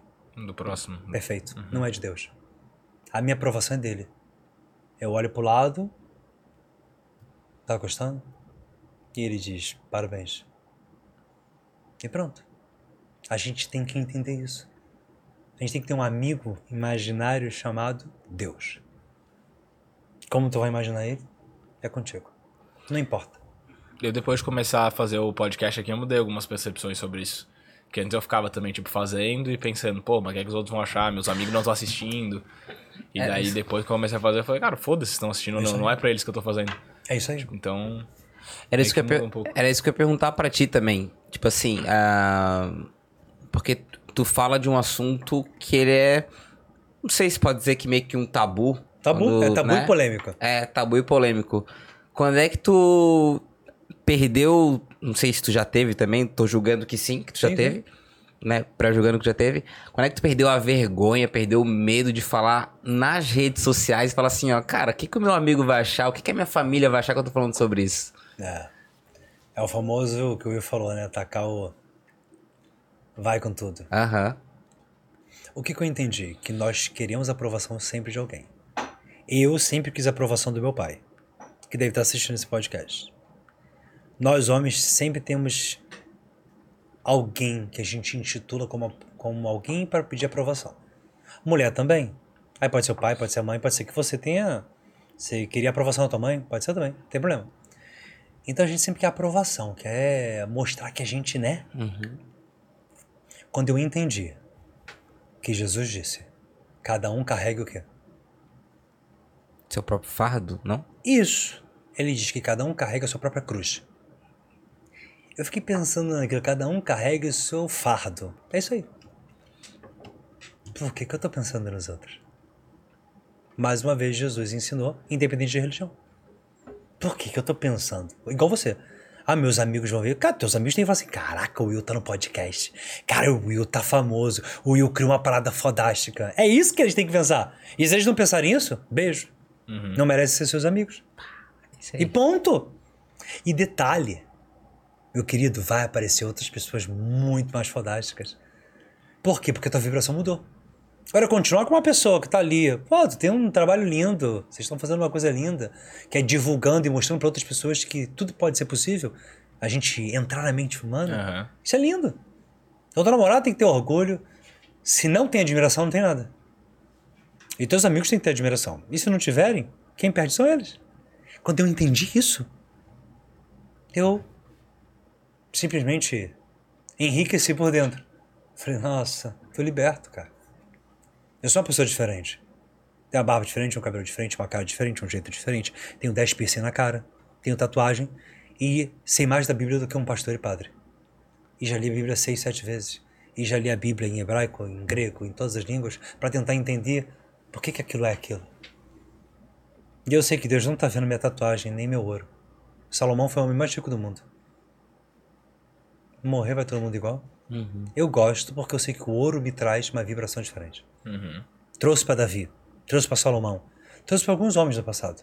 E eu sigo essa, essa ideia. Mas se eu tirar o ouro que está no meu corpo, eu sou igualzinho. Eu tomo a cerveja na praia de sunga, eu posso ser o Fernando, e ninguém vai saber quem eu sou. Só que quando eu pedir uma, uma coca, um, uma cerveja, eu falo assim, obrigado, querido. E eu estender minha mão pro cara que me vendeu ali uma cerveja na praia. Eu aperto a mão dele, obrigado, tá? Vai com Deus. Se você fizer isso pra alguém, alguém te deixa no vácuo? Não. Todo mundo te aperta, né? E eu faço isso aqui, obrigado. Ele sai dali diferente. Ou seja, transformar pessoas, eu acho que é uma das coisas que se a gente fizer por, sabe, por um efeito borboleta, eu faço, resvala em você, vai resvalando em cada um, a gente transforma de verdade o mundo. Se todo mundo tiver configurado com esse pensamento. E tem muito aquela frase que dizem, eu acredito nisso, né? Não sei se tu acredita também, mas pelo que tu falou até agora, parece sim, que a gente é a média das pessoas que convivem com a gente, né? Nossa. Então, se tu for uma pessoa massa e boa, tu tem a tua média ali. Essa galera também vai ter a média deles. Daí tu vai espalhando Isso essa. Olha como é que tu mudou o mundo. Aham. Aí aquela galera ali que acha ridículo eu ter um podcast que não tem nem cabimento, ela tá totalmente adormecida. Totalmente. Deixa essa pessoa e tenha o seguinte pensamento. Se Deus quiser, ele vai entender em algum momento e vai despertar. Mas comigo não vai ser. Eu vou ter um outro caminho. Mas eu quero muito que ele desperte. Eu quero muito que ele atinja isso, que ele entenda isso. Que é muito mais do que isso. Essa é a ideia. Desse despertar gigantesco. Porque não serve para estar comigo agora. Sim. Mas vai servir para estar com uma outra pessoa. Então eu aplaudo, literalmente, eu desejo que ele fique bem. Mas comigo não. Eu vou para um outro rumo. Torço por ti, mas não quero agora do meu lado. Sim, perfeito, não tem problema nenhum. É a mesma coisa se a gente for pensar lá em, em Judas. Judas traiu Jesus. Gente, Jesus sabia que ia ser traído sim ou não? Jesus, né? Provavelmente. Aham. Sabia. Sabia porque tem uma profecia muito antes de Jesus vir dizendo que um discípulo ia trair ele.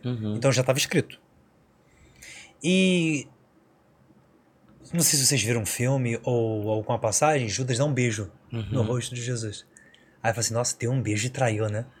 Qual é a vontade que a gente... Não, vamos lá. Qual é a vontade que a gente tem nesse momento? Traiu, tipo, Jesus, o cara que era bom pra caramba. Qual é a vontade de fazer com- Judas? Esganar. Esganar. Como diz o manezinho. Não dá É esganar. aí, esganar. Socar na parede. Tá errado isso? Não. Faz parte da nossa natureza. Só que aí tem a nossa sabedoria. Aí a gente tem que pensar como o quê? Como Jesus. Se eu fosse Jesus. Eu sei, gente, não, eu não faço isso o tempo todo. É difícil, mas a gente precisa buscar isso. E eu tô falando com sinceridade. Eu tenho buscado o máximo fazer isso. Só que é óbvio que eu erro. Que a gente tem horas que não faz. Mas pensar assim, não. Tanto é que depois Pedro nega ele, lembra? Jesus é pego. E aí a pessoa pergunta assim: Esse homem também estava com Jesus. Aí o Pedro, não. Mais de meu, uma vez, Eu não conheço, não. né? Quantas Três vezes vezes. nega? Três vezes. Três vezes. Compre batom, compre batom, seu filho merece esse batom. Eu não conheço esse homem. Gente, pelo amor de Deus, nunca vi. Gente, nunca estaria com esse homem. Três vezes. Três vezes. Mas sabe por que, que Pedro é um discípulo de Jesus tão importante assim, né? Todos são. Porque Pedro parece a gente. A gente, quando tá com medo, a gente foge. Então. E ele foi um bom homem. E ele realmente foi. Mesmo errando. Então, sabe o que isso mostra pra gente? Que mesmo errando, a gente tem sempre chance com Deus. Se a gente se arrepender. Então, teus amigos, as pessoas que nos julgam, hoje, hoje, com a minha capacidade, com a minha sabedoria, com o meu pensamento, eu tenho a seguinte sensação: tomara que o mais rápido possível eles despertem. E eu continuo vivendo minha vida. Eu boto, ca- eu boto a roupa que eu quero, eu me visto do jeito que eu quero, eu boto a barba que eu quero e eu não tô preocupado com o que vão achar. E sabe o que é mais engraçado disso tudo? Pô, você deve dar uma paz fodida. né? É, liberdade. É? A palavra que tu usou ali foi sensacional. É Isso. liberdade. Uhum. Tipo, tá liberto. Tipo, foda-se. Né? E sabe o que acontece com isso tudo? Eu tô liberto, não tô? Imagina As se... pessoas. que- Isso, eu tô liberto dessa sensação de ficar. Ai meu Deus, eu só faço. As pessoas que me seguem acabam copiando. Aí deixam a barba, o homem que não deixava. Aí o cara não botava uma roupa mais estilosa porque tava com vergonha dos amigos, bota e começa a acontecer várias coisas na vida dele. Ou seja, eu acabo sendo um exemplo porque eu mostro a libertação. Não é à toa que meu nome é Fernando Liberal. E não é um nome artístico, é o meu nome. Então é a libertação, e essa libertação, de novo, não é a igreja. E também não é o Fernando.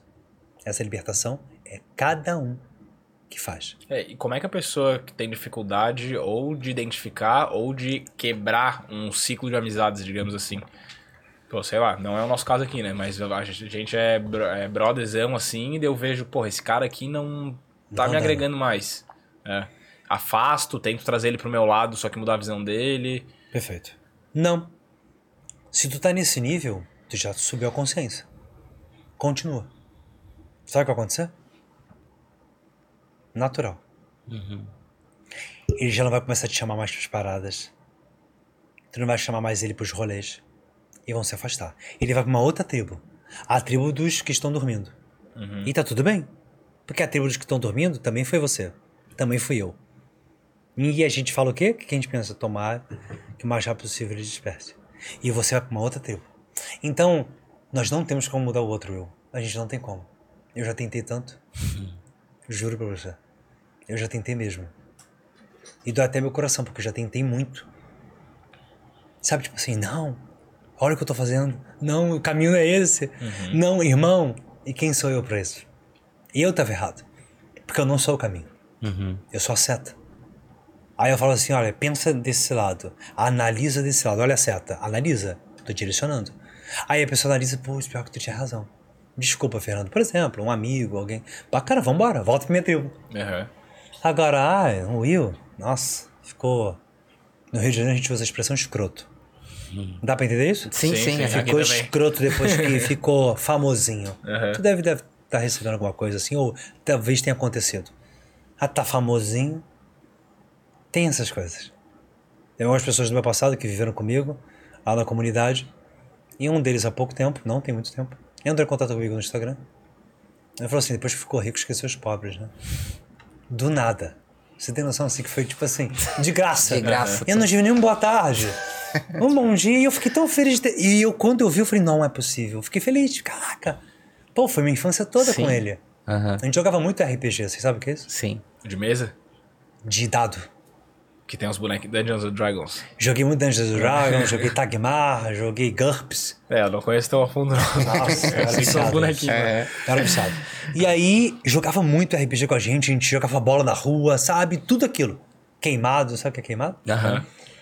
As coisas de nomes diferentes nas épocas. Pique-esconde, tudo aquilo. Falei, caraca, é ele. Aí quando vi a mensagem, assim, o que aconteceu foi que eu falei. Eu fiquei pensando. Uhum. Meu lado humano começou a digitar. o diabo falou: briga, briga, briga, sabe? Digita, digita, digita, digita, digita. E babando sangue. Sabe o que eu fiz? Apertei a setinha do celular e comi todas as letras. E falei: o quê? Nem ideia. Sai daqui. Porque eu tava escrevendo uma coisa que não ia ser boa. Nem pra ti, nem pra pessoa. Não ia agregar tipo em assim, eu ia nada, falar né? alguma Tipo- coisa nesse sentido. Cara, tu não me vê há 20 anos e tu fala isso pra mim. Sabe? Me bateu uma saudade de ver você e tu fala isso. Não Uhum. tem cabimento. E eu- sabe esse lado carnal? Eu apaguei. Porque eu ia fazer um mal pra ele. E, e tu nem merece também, né? E eu não mereço. E perfeito. Chegamos numa consciência diferenciada. É isso que a gente precisa fazer. Eu era o cara que discutia por tudo. E aprendia. Isso é uma coisa que eu tenho, tipo, ou eu saio fora da discussão, ou só calo também e deu. Aprendi com o tempo. que- Porque não me fazia bem. Eu não fiz pensando nos outros, não, na real. Eu fiz Você, pensando em mim. tá é. certo. Ah, isso aqui não me faz bem, não. Gasta um tempo do caralho com uma coisa improdutiva e podia estar produzindo alguma coisa. É isso aí. No final das contas, quem é a pessoa mais importante do mundo? Uhum. Você? E tem até uma, uma frase que eu li recentemente, que é assim, né? Tipo, a gente é tão egocentrista, tipo, a Seja gente se coloca amor próprio. A gente. Amor próprio a gente se coloca em primeiro lugar, né? Tipo, é o, próprio, é o amor próprio mesmo, né? Só que na opinião a gente liga mais pro próximo do que pra nossa. Tipo, então é uma coisa que, que não bate assim, sabe? Não fecha, né? Olha os dez mandamentos. Deus é amor. Então o primeiro mandamento é amor. Uhum. Amai o próximo como a ti mesmo. Aí tem tem um problema. amar. Mas olha que loucura. Vê se vocês concordam comigo. Se não concordarem, não tem problema nenhum, tá? Mas vê se vocês concordam comigo. Amai o próximo como a ti mesmo. Cara, eu não me amo. Como é que eu amo alguém? Aí eu pergunto: Will, você ama sua namorada? Não responde. Se a resposta for sim, obrigatoriamente ele tem que. Se amar. Mas se ele tá tendo um problema com ele, não quero que responda. Se eu tô tendo um problema comigo, e eu e o Fernando, eu não tenho como amar o outro.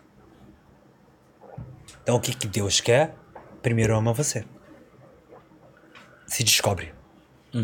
E não adianta pegar o livro e ler 50 mil livros, aí lê o livrinho, tá maravilhoso. Eu só quero que leia meia página. E sente você e pronto. Foi. Já mudou o mundo. Eu acho que isso que falta. É isso que eu tento trazer de uma forma um pouco mais simplista. Simplista que eu digo sim, é difícil, né? Porque as coisas que eu faço são um pouco meio estranhas, quando você vê. A maioria das pessoas hoje aqui no Brasil que mexe com a mente ou com algum trabalho nesse sentido já foram nos meus, né? Ou padre, ou pastor, ou tudo isso. Eu sempre fui um cara muito mais fechado, porque eu trabalho com muita gente. E por que, eu decidi agora começar a fazer podcast? Na verdade, tipo assim, eu meio que decidi, porque até então eu tava quieto. Eu não quer fazer podcast, não, não quer fazer muita entrevista, não. Eu tenho certeza que agora a gente está vivendo uma era e um momento muito difícil. E as coisas vão piorar ano que vem. Então a gente precisa de muito despertar. Muitas coisas vão acontecer ano que vem. E não tem a ver. Ah, tá vendo quem ganhou? Tá vendo? Não, pode ser qualquer um que ganhe. Tem coisas acontecendo no mundo que tá afetando todo mundo. A galera do Brasil só pensa no Brasil, né? Mas é a Ucrânia e a Rússia, temos uma situação bem difícil. Que tá atrapalhando o Brasil. Só que a galera que não entende fica focado ali em Lula e Bolsonaro. E temos coisas maiores acontecendo. Gente, um único míssil. Acaba com a Terra. Acaba com tudo. E vamos colocar que o único míssil não acabe com tudo, mas pegue uma região bem grande. Acabou. Vai uma confusão absurda. que Isso vai aí, então. todo mundo. e aí o que a gente pode mesmo, ter né? é. O que a gente pode ter é só um. Simplesmente uma paralisação no globo. A gente pode ter um. O sol pode não ter mais, a gente ter um, um período de geada, de frio surreal. Olha quantas coisas podem acontecer. Só que ninguém pensa nisso. Sabe por quê? Porque tá todo mundo só tentando ver o próprio umbigo. Qual a ideia do magnetismo do que eu trago? Expandir mais. E tanto faz, se tu tem tatuagem, se tu tem brinco, se você é preto, branco, ateu, agnóstico, evangélico, espírita, tu é humano. Faz assim. Fez? Então pronto. Você pode entender essa tribo. Aqui agora tu percebe. Agora eu vou pra cá, ou eu vou pra cá, eu vou pra cá. É você. Mas aqui tem uma direção. Aí você escolhe. E eu acho que entra muito na terceirização da culpa também. De querer botar, ah, é o Lula, é o Bolsonaro, é, o Isso. fulano, é o fulano. Aí ninguém quer olhar pra si, né? É. Tipo, ah, qual que é a minha culpa nisso aqui? Por que, que isso aqui tá acontecendo na- no meu ambiente, no meu É, bairro, na minha exatamente. casa? A gente quer sempre botar a culpa no outro. Até essa questão da. Da. Da polarização que tem no Brasil mesmo, né? De, vamos supor, eu votei num, tu votou no outro, e eu quero falar que as tuas atitudes são De porque tu votou no É, cara. aham. Sim. Né? Sendo, é, sendo que a gasolina no Brasil tá cara porque o petróleo de quem produz lá na Arábia, o cara tá vendendo mais caro porque o dólar tá alto. E fala, ah, não, porque o teu presidente agora Aham. paga aí a gasolina. Né? Então, cara, qual é o nexo disso aí? Se tiver cara pra ti, vai ter cara pra mim, Até pra todo mundo. o cara foi demitido do trabalho. Ah, também votou em quem, né? Ó, É, aí é isso, aquilo. tipo, Quando eu tava falando que aquela menina, eu só não completei aquela parte, gritou que o Lula ganhou, né? Ah, sim, aham. Um vizinho, que é um rapaz que deve ter uns. Ah, sei lá, cara, mas eu daria uns 30 anos, 32 anos de idade. Ele abriu a janela de um condomínio, né? Ele abriu a janela da casa dele, tava na sala, olhei aquela cena. Eu vi aquela garota gritando. E tive meus pensamentos humanos, né? Tipo. Ela também não tá respeitando os outros. Uhum. Ela tá correta que ela faz o que ela quer. Ao mesmo tempo ela tá debochando. Isso. Porque ela tava debochando. Às vezes não é no sentido, tipo, tô Perfeito. comemorando aqui, tô Ela tava debochando. cutucando alguém. E eu pensei, vai dar? Merda. Eu não sabia o que acontecia aquilo. O garoto abriu a janela. Ele pegou uma panela, não sei o que ele pegou, ele bateu na telha da, da- do telhado dele. Ele tava sem camisa. A cara dele, vocês não têm noção. Meu Deus. Se ele pega aquela garota, ele corta ela em trocentos pedaços. Mas de verdade, ainda come ela. Naquela panelinha. Ela tava com. Ele tava com uma cara tão demoníaca. O problema não foi quem ganhou. O problema era ele. Sim. Ele tem alguma coisa na vida dele que tá acumulando que ele precisa libertar. E eu não tô aqui pra julgar ninguém, porque senão eu vou ser julgado. Eu sei que a gente julga, tá? É normal, a gente acaba julgando. Mas a minha ideia, o máximo, é libertar as pessoas. Porque eu sei que eu também preciso ser liberto. Todos nós precisamos ser libertos. E esse é o viés. Por isso que eu tô aqui no podcast, por isso que eu comecei a fazer isso, eu determinei, porque assim talvez Deus me use de uma maneira para as pessoas em casa falarem assim, pô, tem uma parada diferente desse cara, vamos ver o que que é. Minha vida não vai mudar, mas a vida da pessoa vai mudar. E eu tenho certeza que no fim, Deus ele tá percebendo isso. E a gente tá mudando um pouquinho do mundo. A rede social é legal porque ela é uma ferramenta que deu muito alcance, né? E daí se tu tem uma mensagem legal pra trazer... Perfeito. Claro que quem tá assistindo do outro lado também tem que conseguir interpretar o que é uma mensagem legal, o que é uma... O que, que não é, né? Mas você falou tudo, a rede social tá ajudando muito. O que eu disse que a rede social tá fazendo uma involução é o fato de que tá todo mundo ali dependendo de uma vida alheia, pagando por uma vida alheia e pagando por pouco conhecimento. Concordo total. Tipo, pagar um. Como é que é o nome? Close Friends? A pessoa paga. Mas comprar um, um e-book para transformar ou um livro ou um curso, não. Perder duas horas vendo um documentário. Eu não vou falar o nome, mas de uma cantora famosinha que faz apologias a coisas tão banais, o tempo passa rápido. Mas. E o podcast aqui?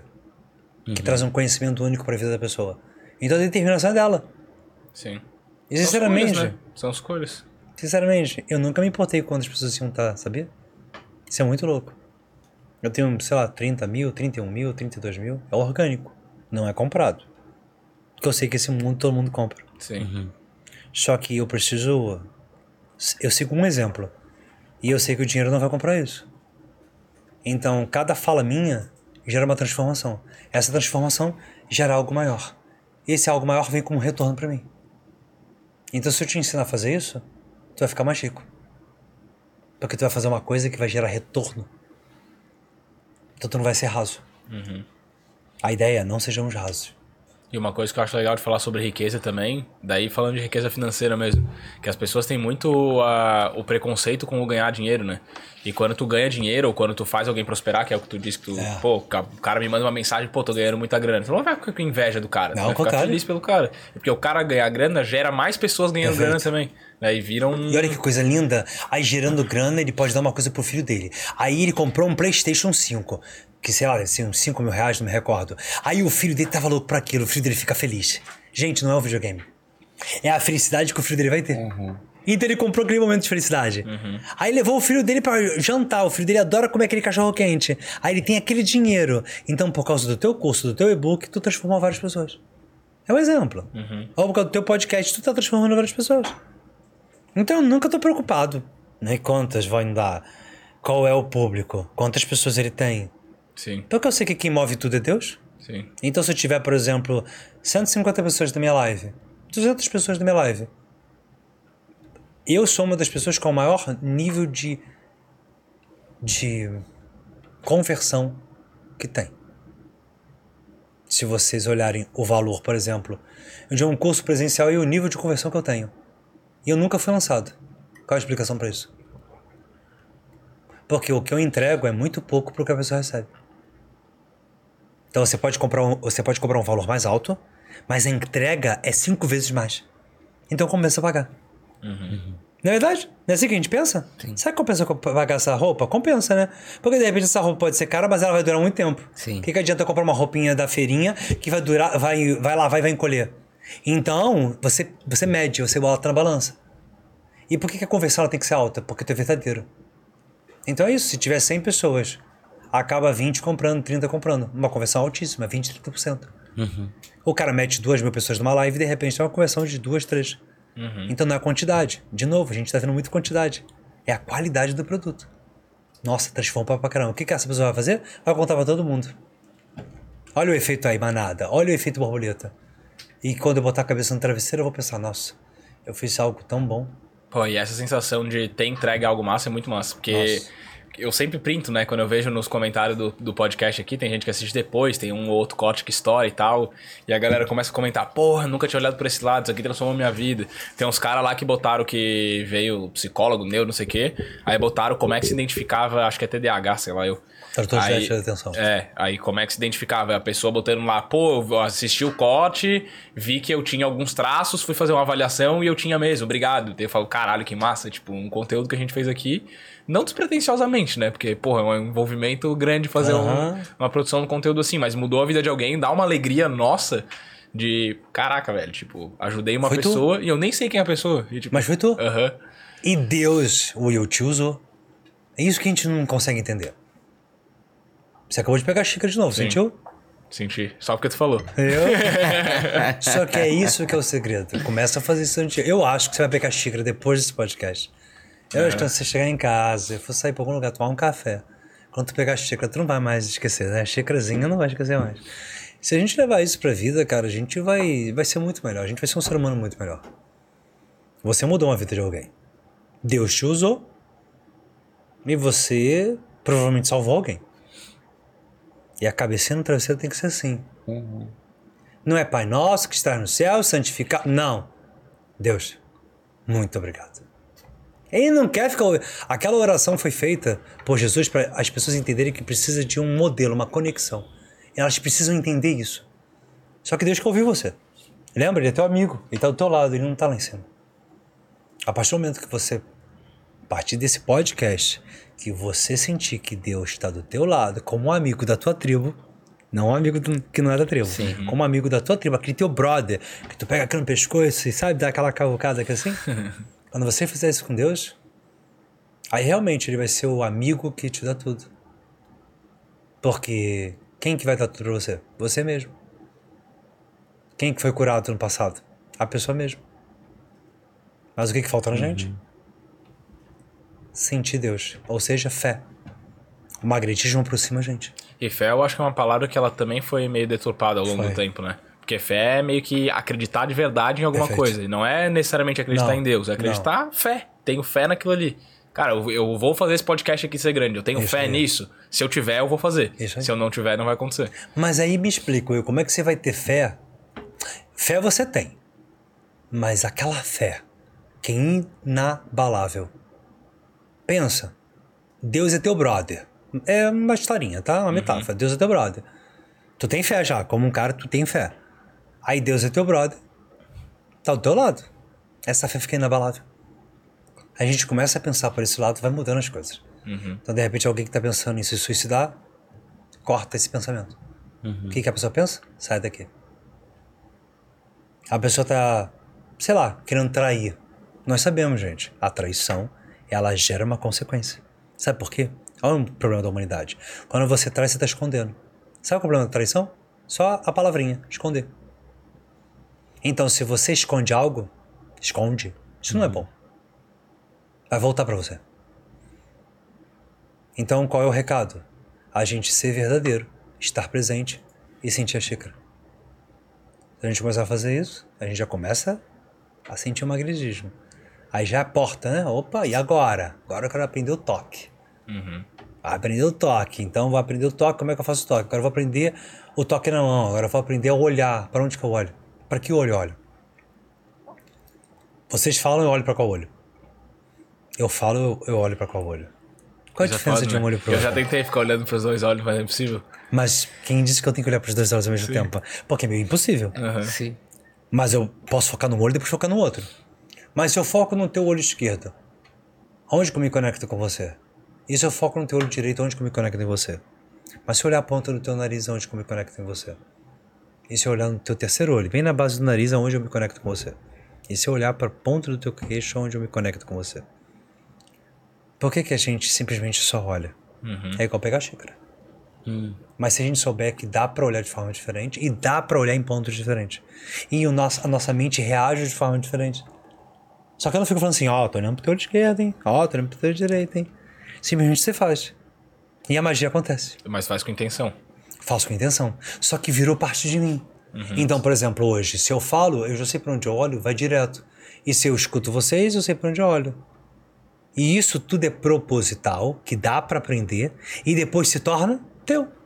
E você faz isso com a pessoa que tá pedindo uma esmola na rua, com o cara do bar, com o garçom, com a namorada, com o pai, com a mãe, com todo mundo. Ou seja, você não faz, ah, eu vou fazer agora porque eu quero ganhar um desconto. Não. Você é esse homem magnético. Você é essa mulher magnética. É isso que a humanidade está procurando. E é isso que Jesus era, né? No final de tudo, ele não tinha muita coisa. Ele tinha uma coisa que era impressionante: magnetismo. Não tinha riqueza. Não tinha um cavalo maneiro.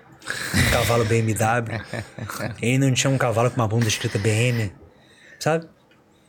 Ele não tinha nada. Porque ele veio com outro propósito. Ah, então vamos também não ter nada, não tem nada a ver. Porque o propósito dele era uma coisa e o propósito nosso é outra.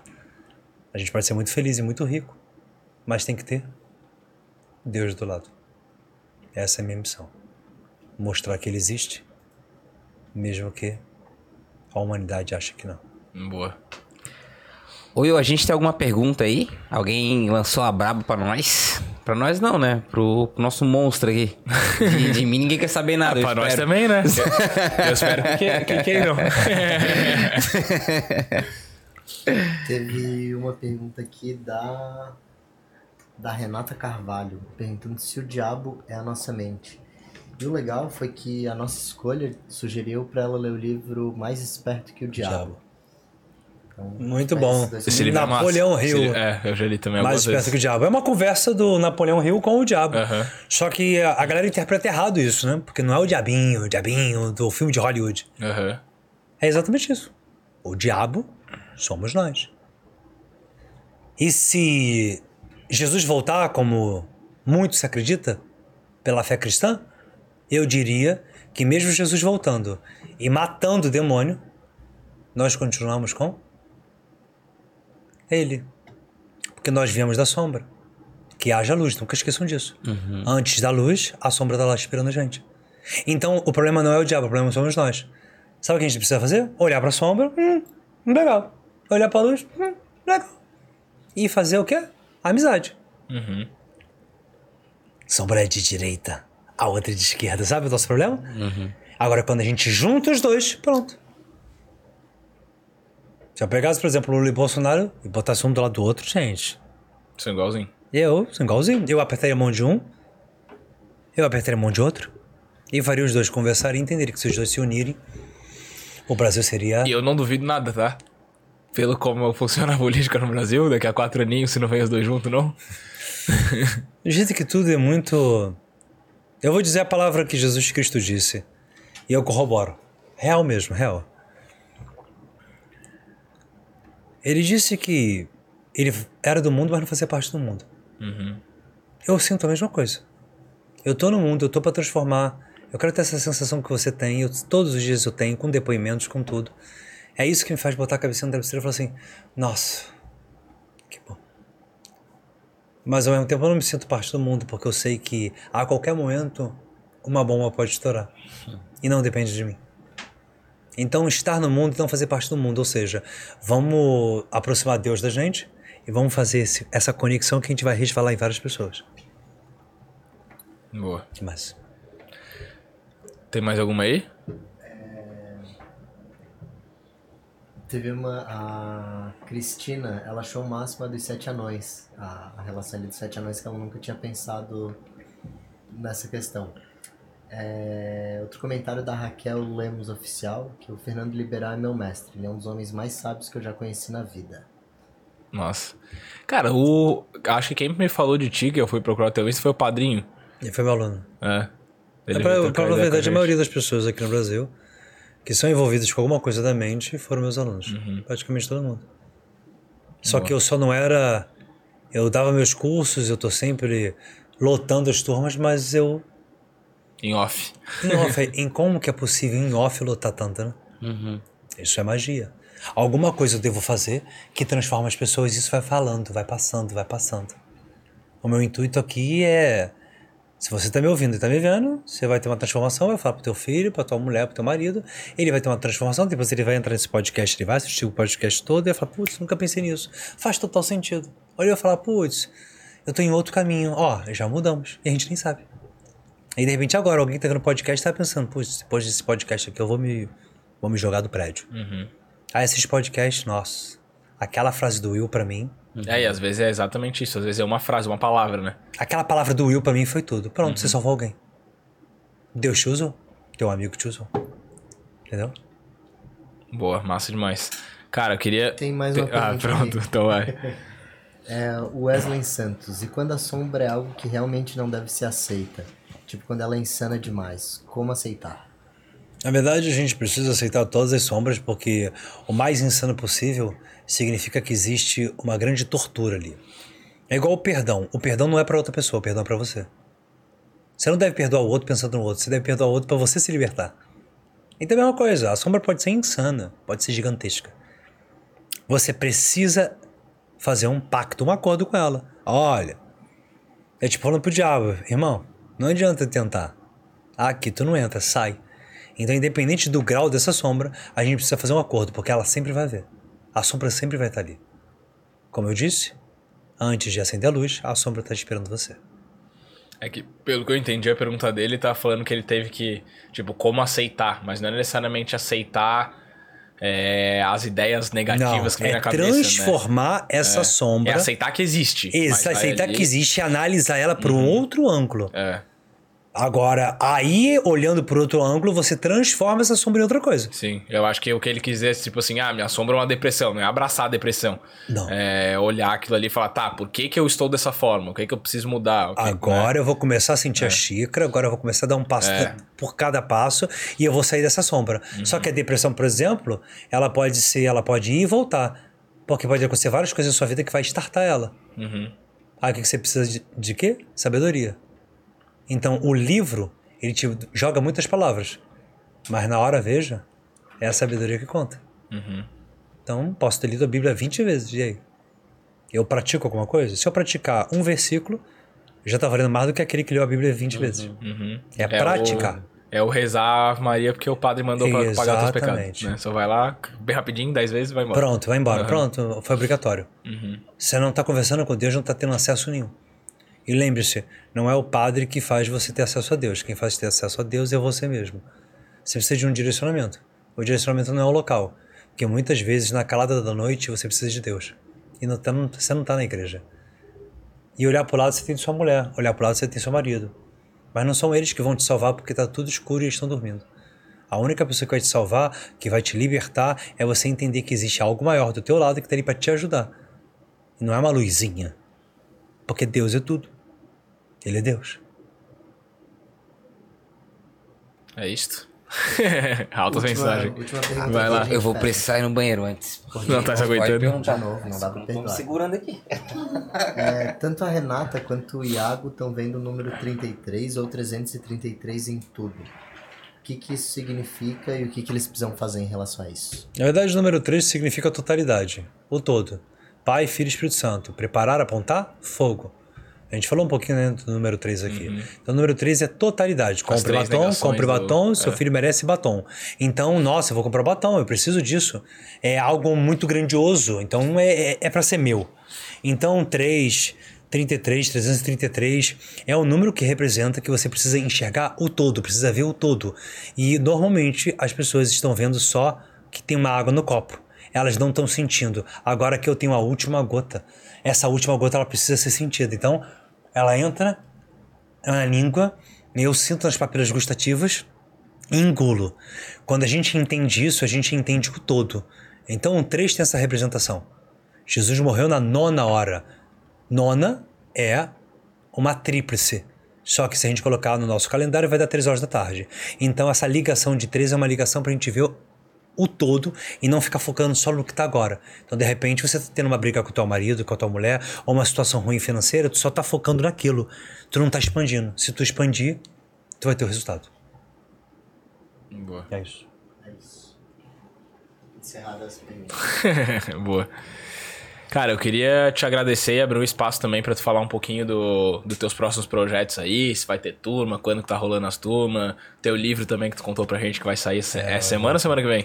Então, vamos lá. Quinta-feira agora vai ter a estreia do meu lançamento digital, meu e-book. É um e-book, não é um e-book de 5, 10 páginas não, tá? É um e-book grande. Que é o aperto de mão magnético. Os segredos do aperto de mão magnético. Basicamente, vocês vão apertar a mão de alguém, só que nesse aperto de mão tu já vai conectar. Então a pessoa já vai te ver diferente. Só que se ver diferente é algo bom. Ela vai ficar, tipo, atraída por você. Vamos entender que a atração não é atração sexual. Eu faço isso com homens. Ou seja, para a pessoa entender que eu tenho uma mensagem para dar para ela. Ou quem sabe vender um produto. Então você vai se tornar, sim, mais confiante, mais sedutor, você vai se tornar mais vendedor, então vai prosperar mais, vai ganhar mais dinheiro. Então quinta-feira agora é lançamento aí a gente vai fazer desse primeiro livro digital. Impressionante, está com as figuras, os detalhes de- da mão e das explicações, que eu sou o homem dos porquês, bem detalhadinho para vocês, tá? E a gente vai ter uma última turma presencial comigo, da Formação Internacional em Fascinação e Magnetismo, em abril, em São Paulo. A gente vai anunciar mais para depois, daqui a uma semana no máximo, essa turma, tá? E vai ter outros projetos agora por esse ano, eventos e muitas outras coisas que estão por vir. Boa, coisa linda. Volta aí, volta aí, homem, pra gente encerrar junto aqui. Vamos pegar o time da. Cara, queria te agradecer mais uma vez por ter topado bater esse papo com a gente também. Quase três horinhas já conversando. Passa voando quando o assunto é gostoso, né? Aprendi já que o aperto de mão. Depois vou perguntar pra ele umas paradas, porque eu fiquei tentando reparar.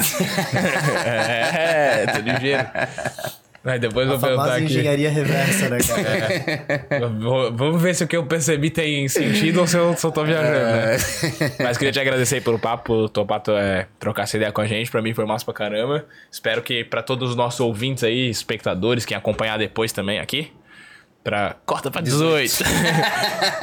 pra, quem, pra quem acompanhar aí depois também o podcast, os cortes. Falar pra galera que não conseguiu acompanhar tudo também, ou assiste inteiro depois, ou já se inscreve aqui no canal, deixa o like aí também, que daí a gente vai soltar todos os melhores momentos desse episódio depois. Lá no nosso Instagram também consegue encontrar reels de melhores momentos e tal. Tá aqui também as redes sociais todas do Fernando, estão aqui no- na descrição do nosso vídeo. E acho que é isso, né? Obrigado também isso. por ter topado. Ele eu não vou agradecer aqui, porque senão eu não vou conseguir descolar. Obrigado, obrigado, Obrigado, também. Obrigado pelo espaço. Parabéns pelo, pelas formas que vocês tratam as pessoas. Parabéns pelo espaço, parabéns pela tranquilidade. Bate-papo tranquilo e que mais pessoas se juntam. Curtiu? E não é isso. Demais. Muito bom. Boa. A gente Até o podcast. Parabéns. Muito obrigado. E galera, se inscrevam aí no canal. Semana que vem tem episódio. Toda semana a gente tem episódio ou na terça ou na quarta. Às vezes tem nos dois dias. Mas se inscrevam aí, acompanhem. E até a próxima, até semana que vem. Muito obrigado. Valeu. Valeu, tchau, Beijo. tchau. Tchau.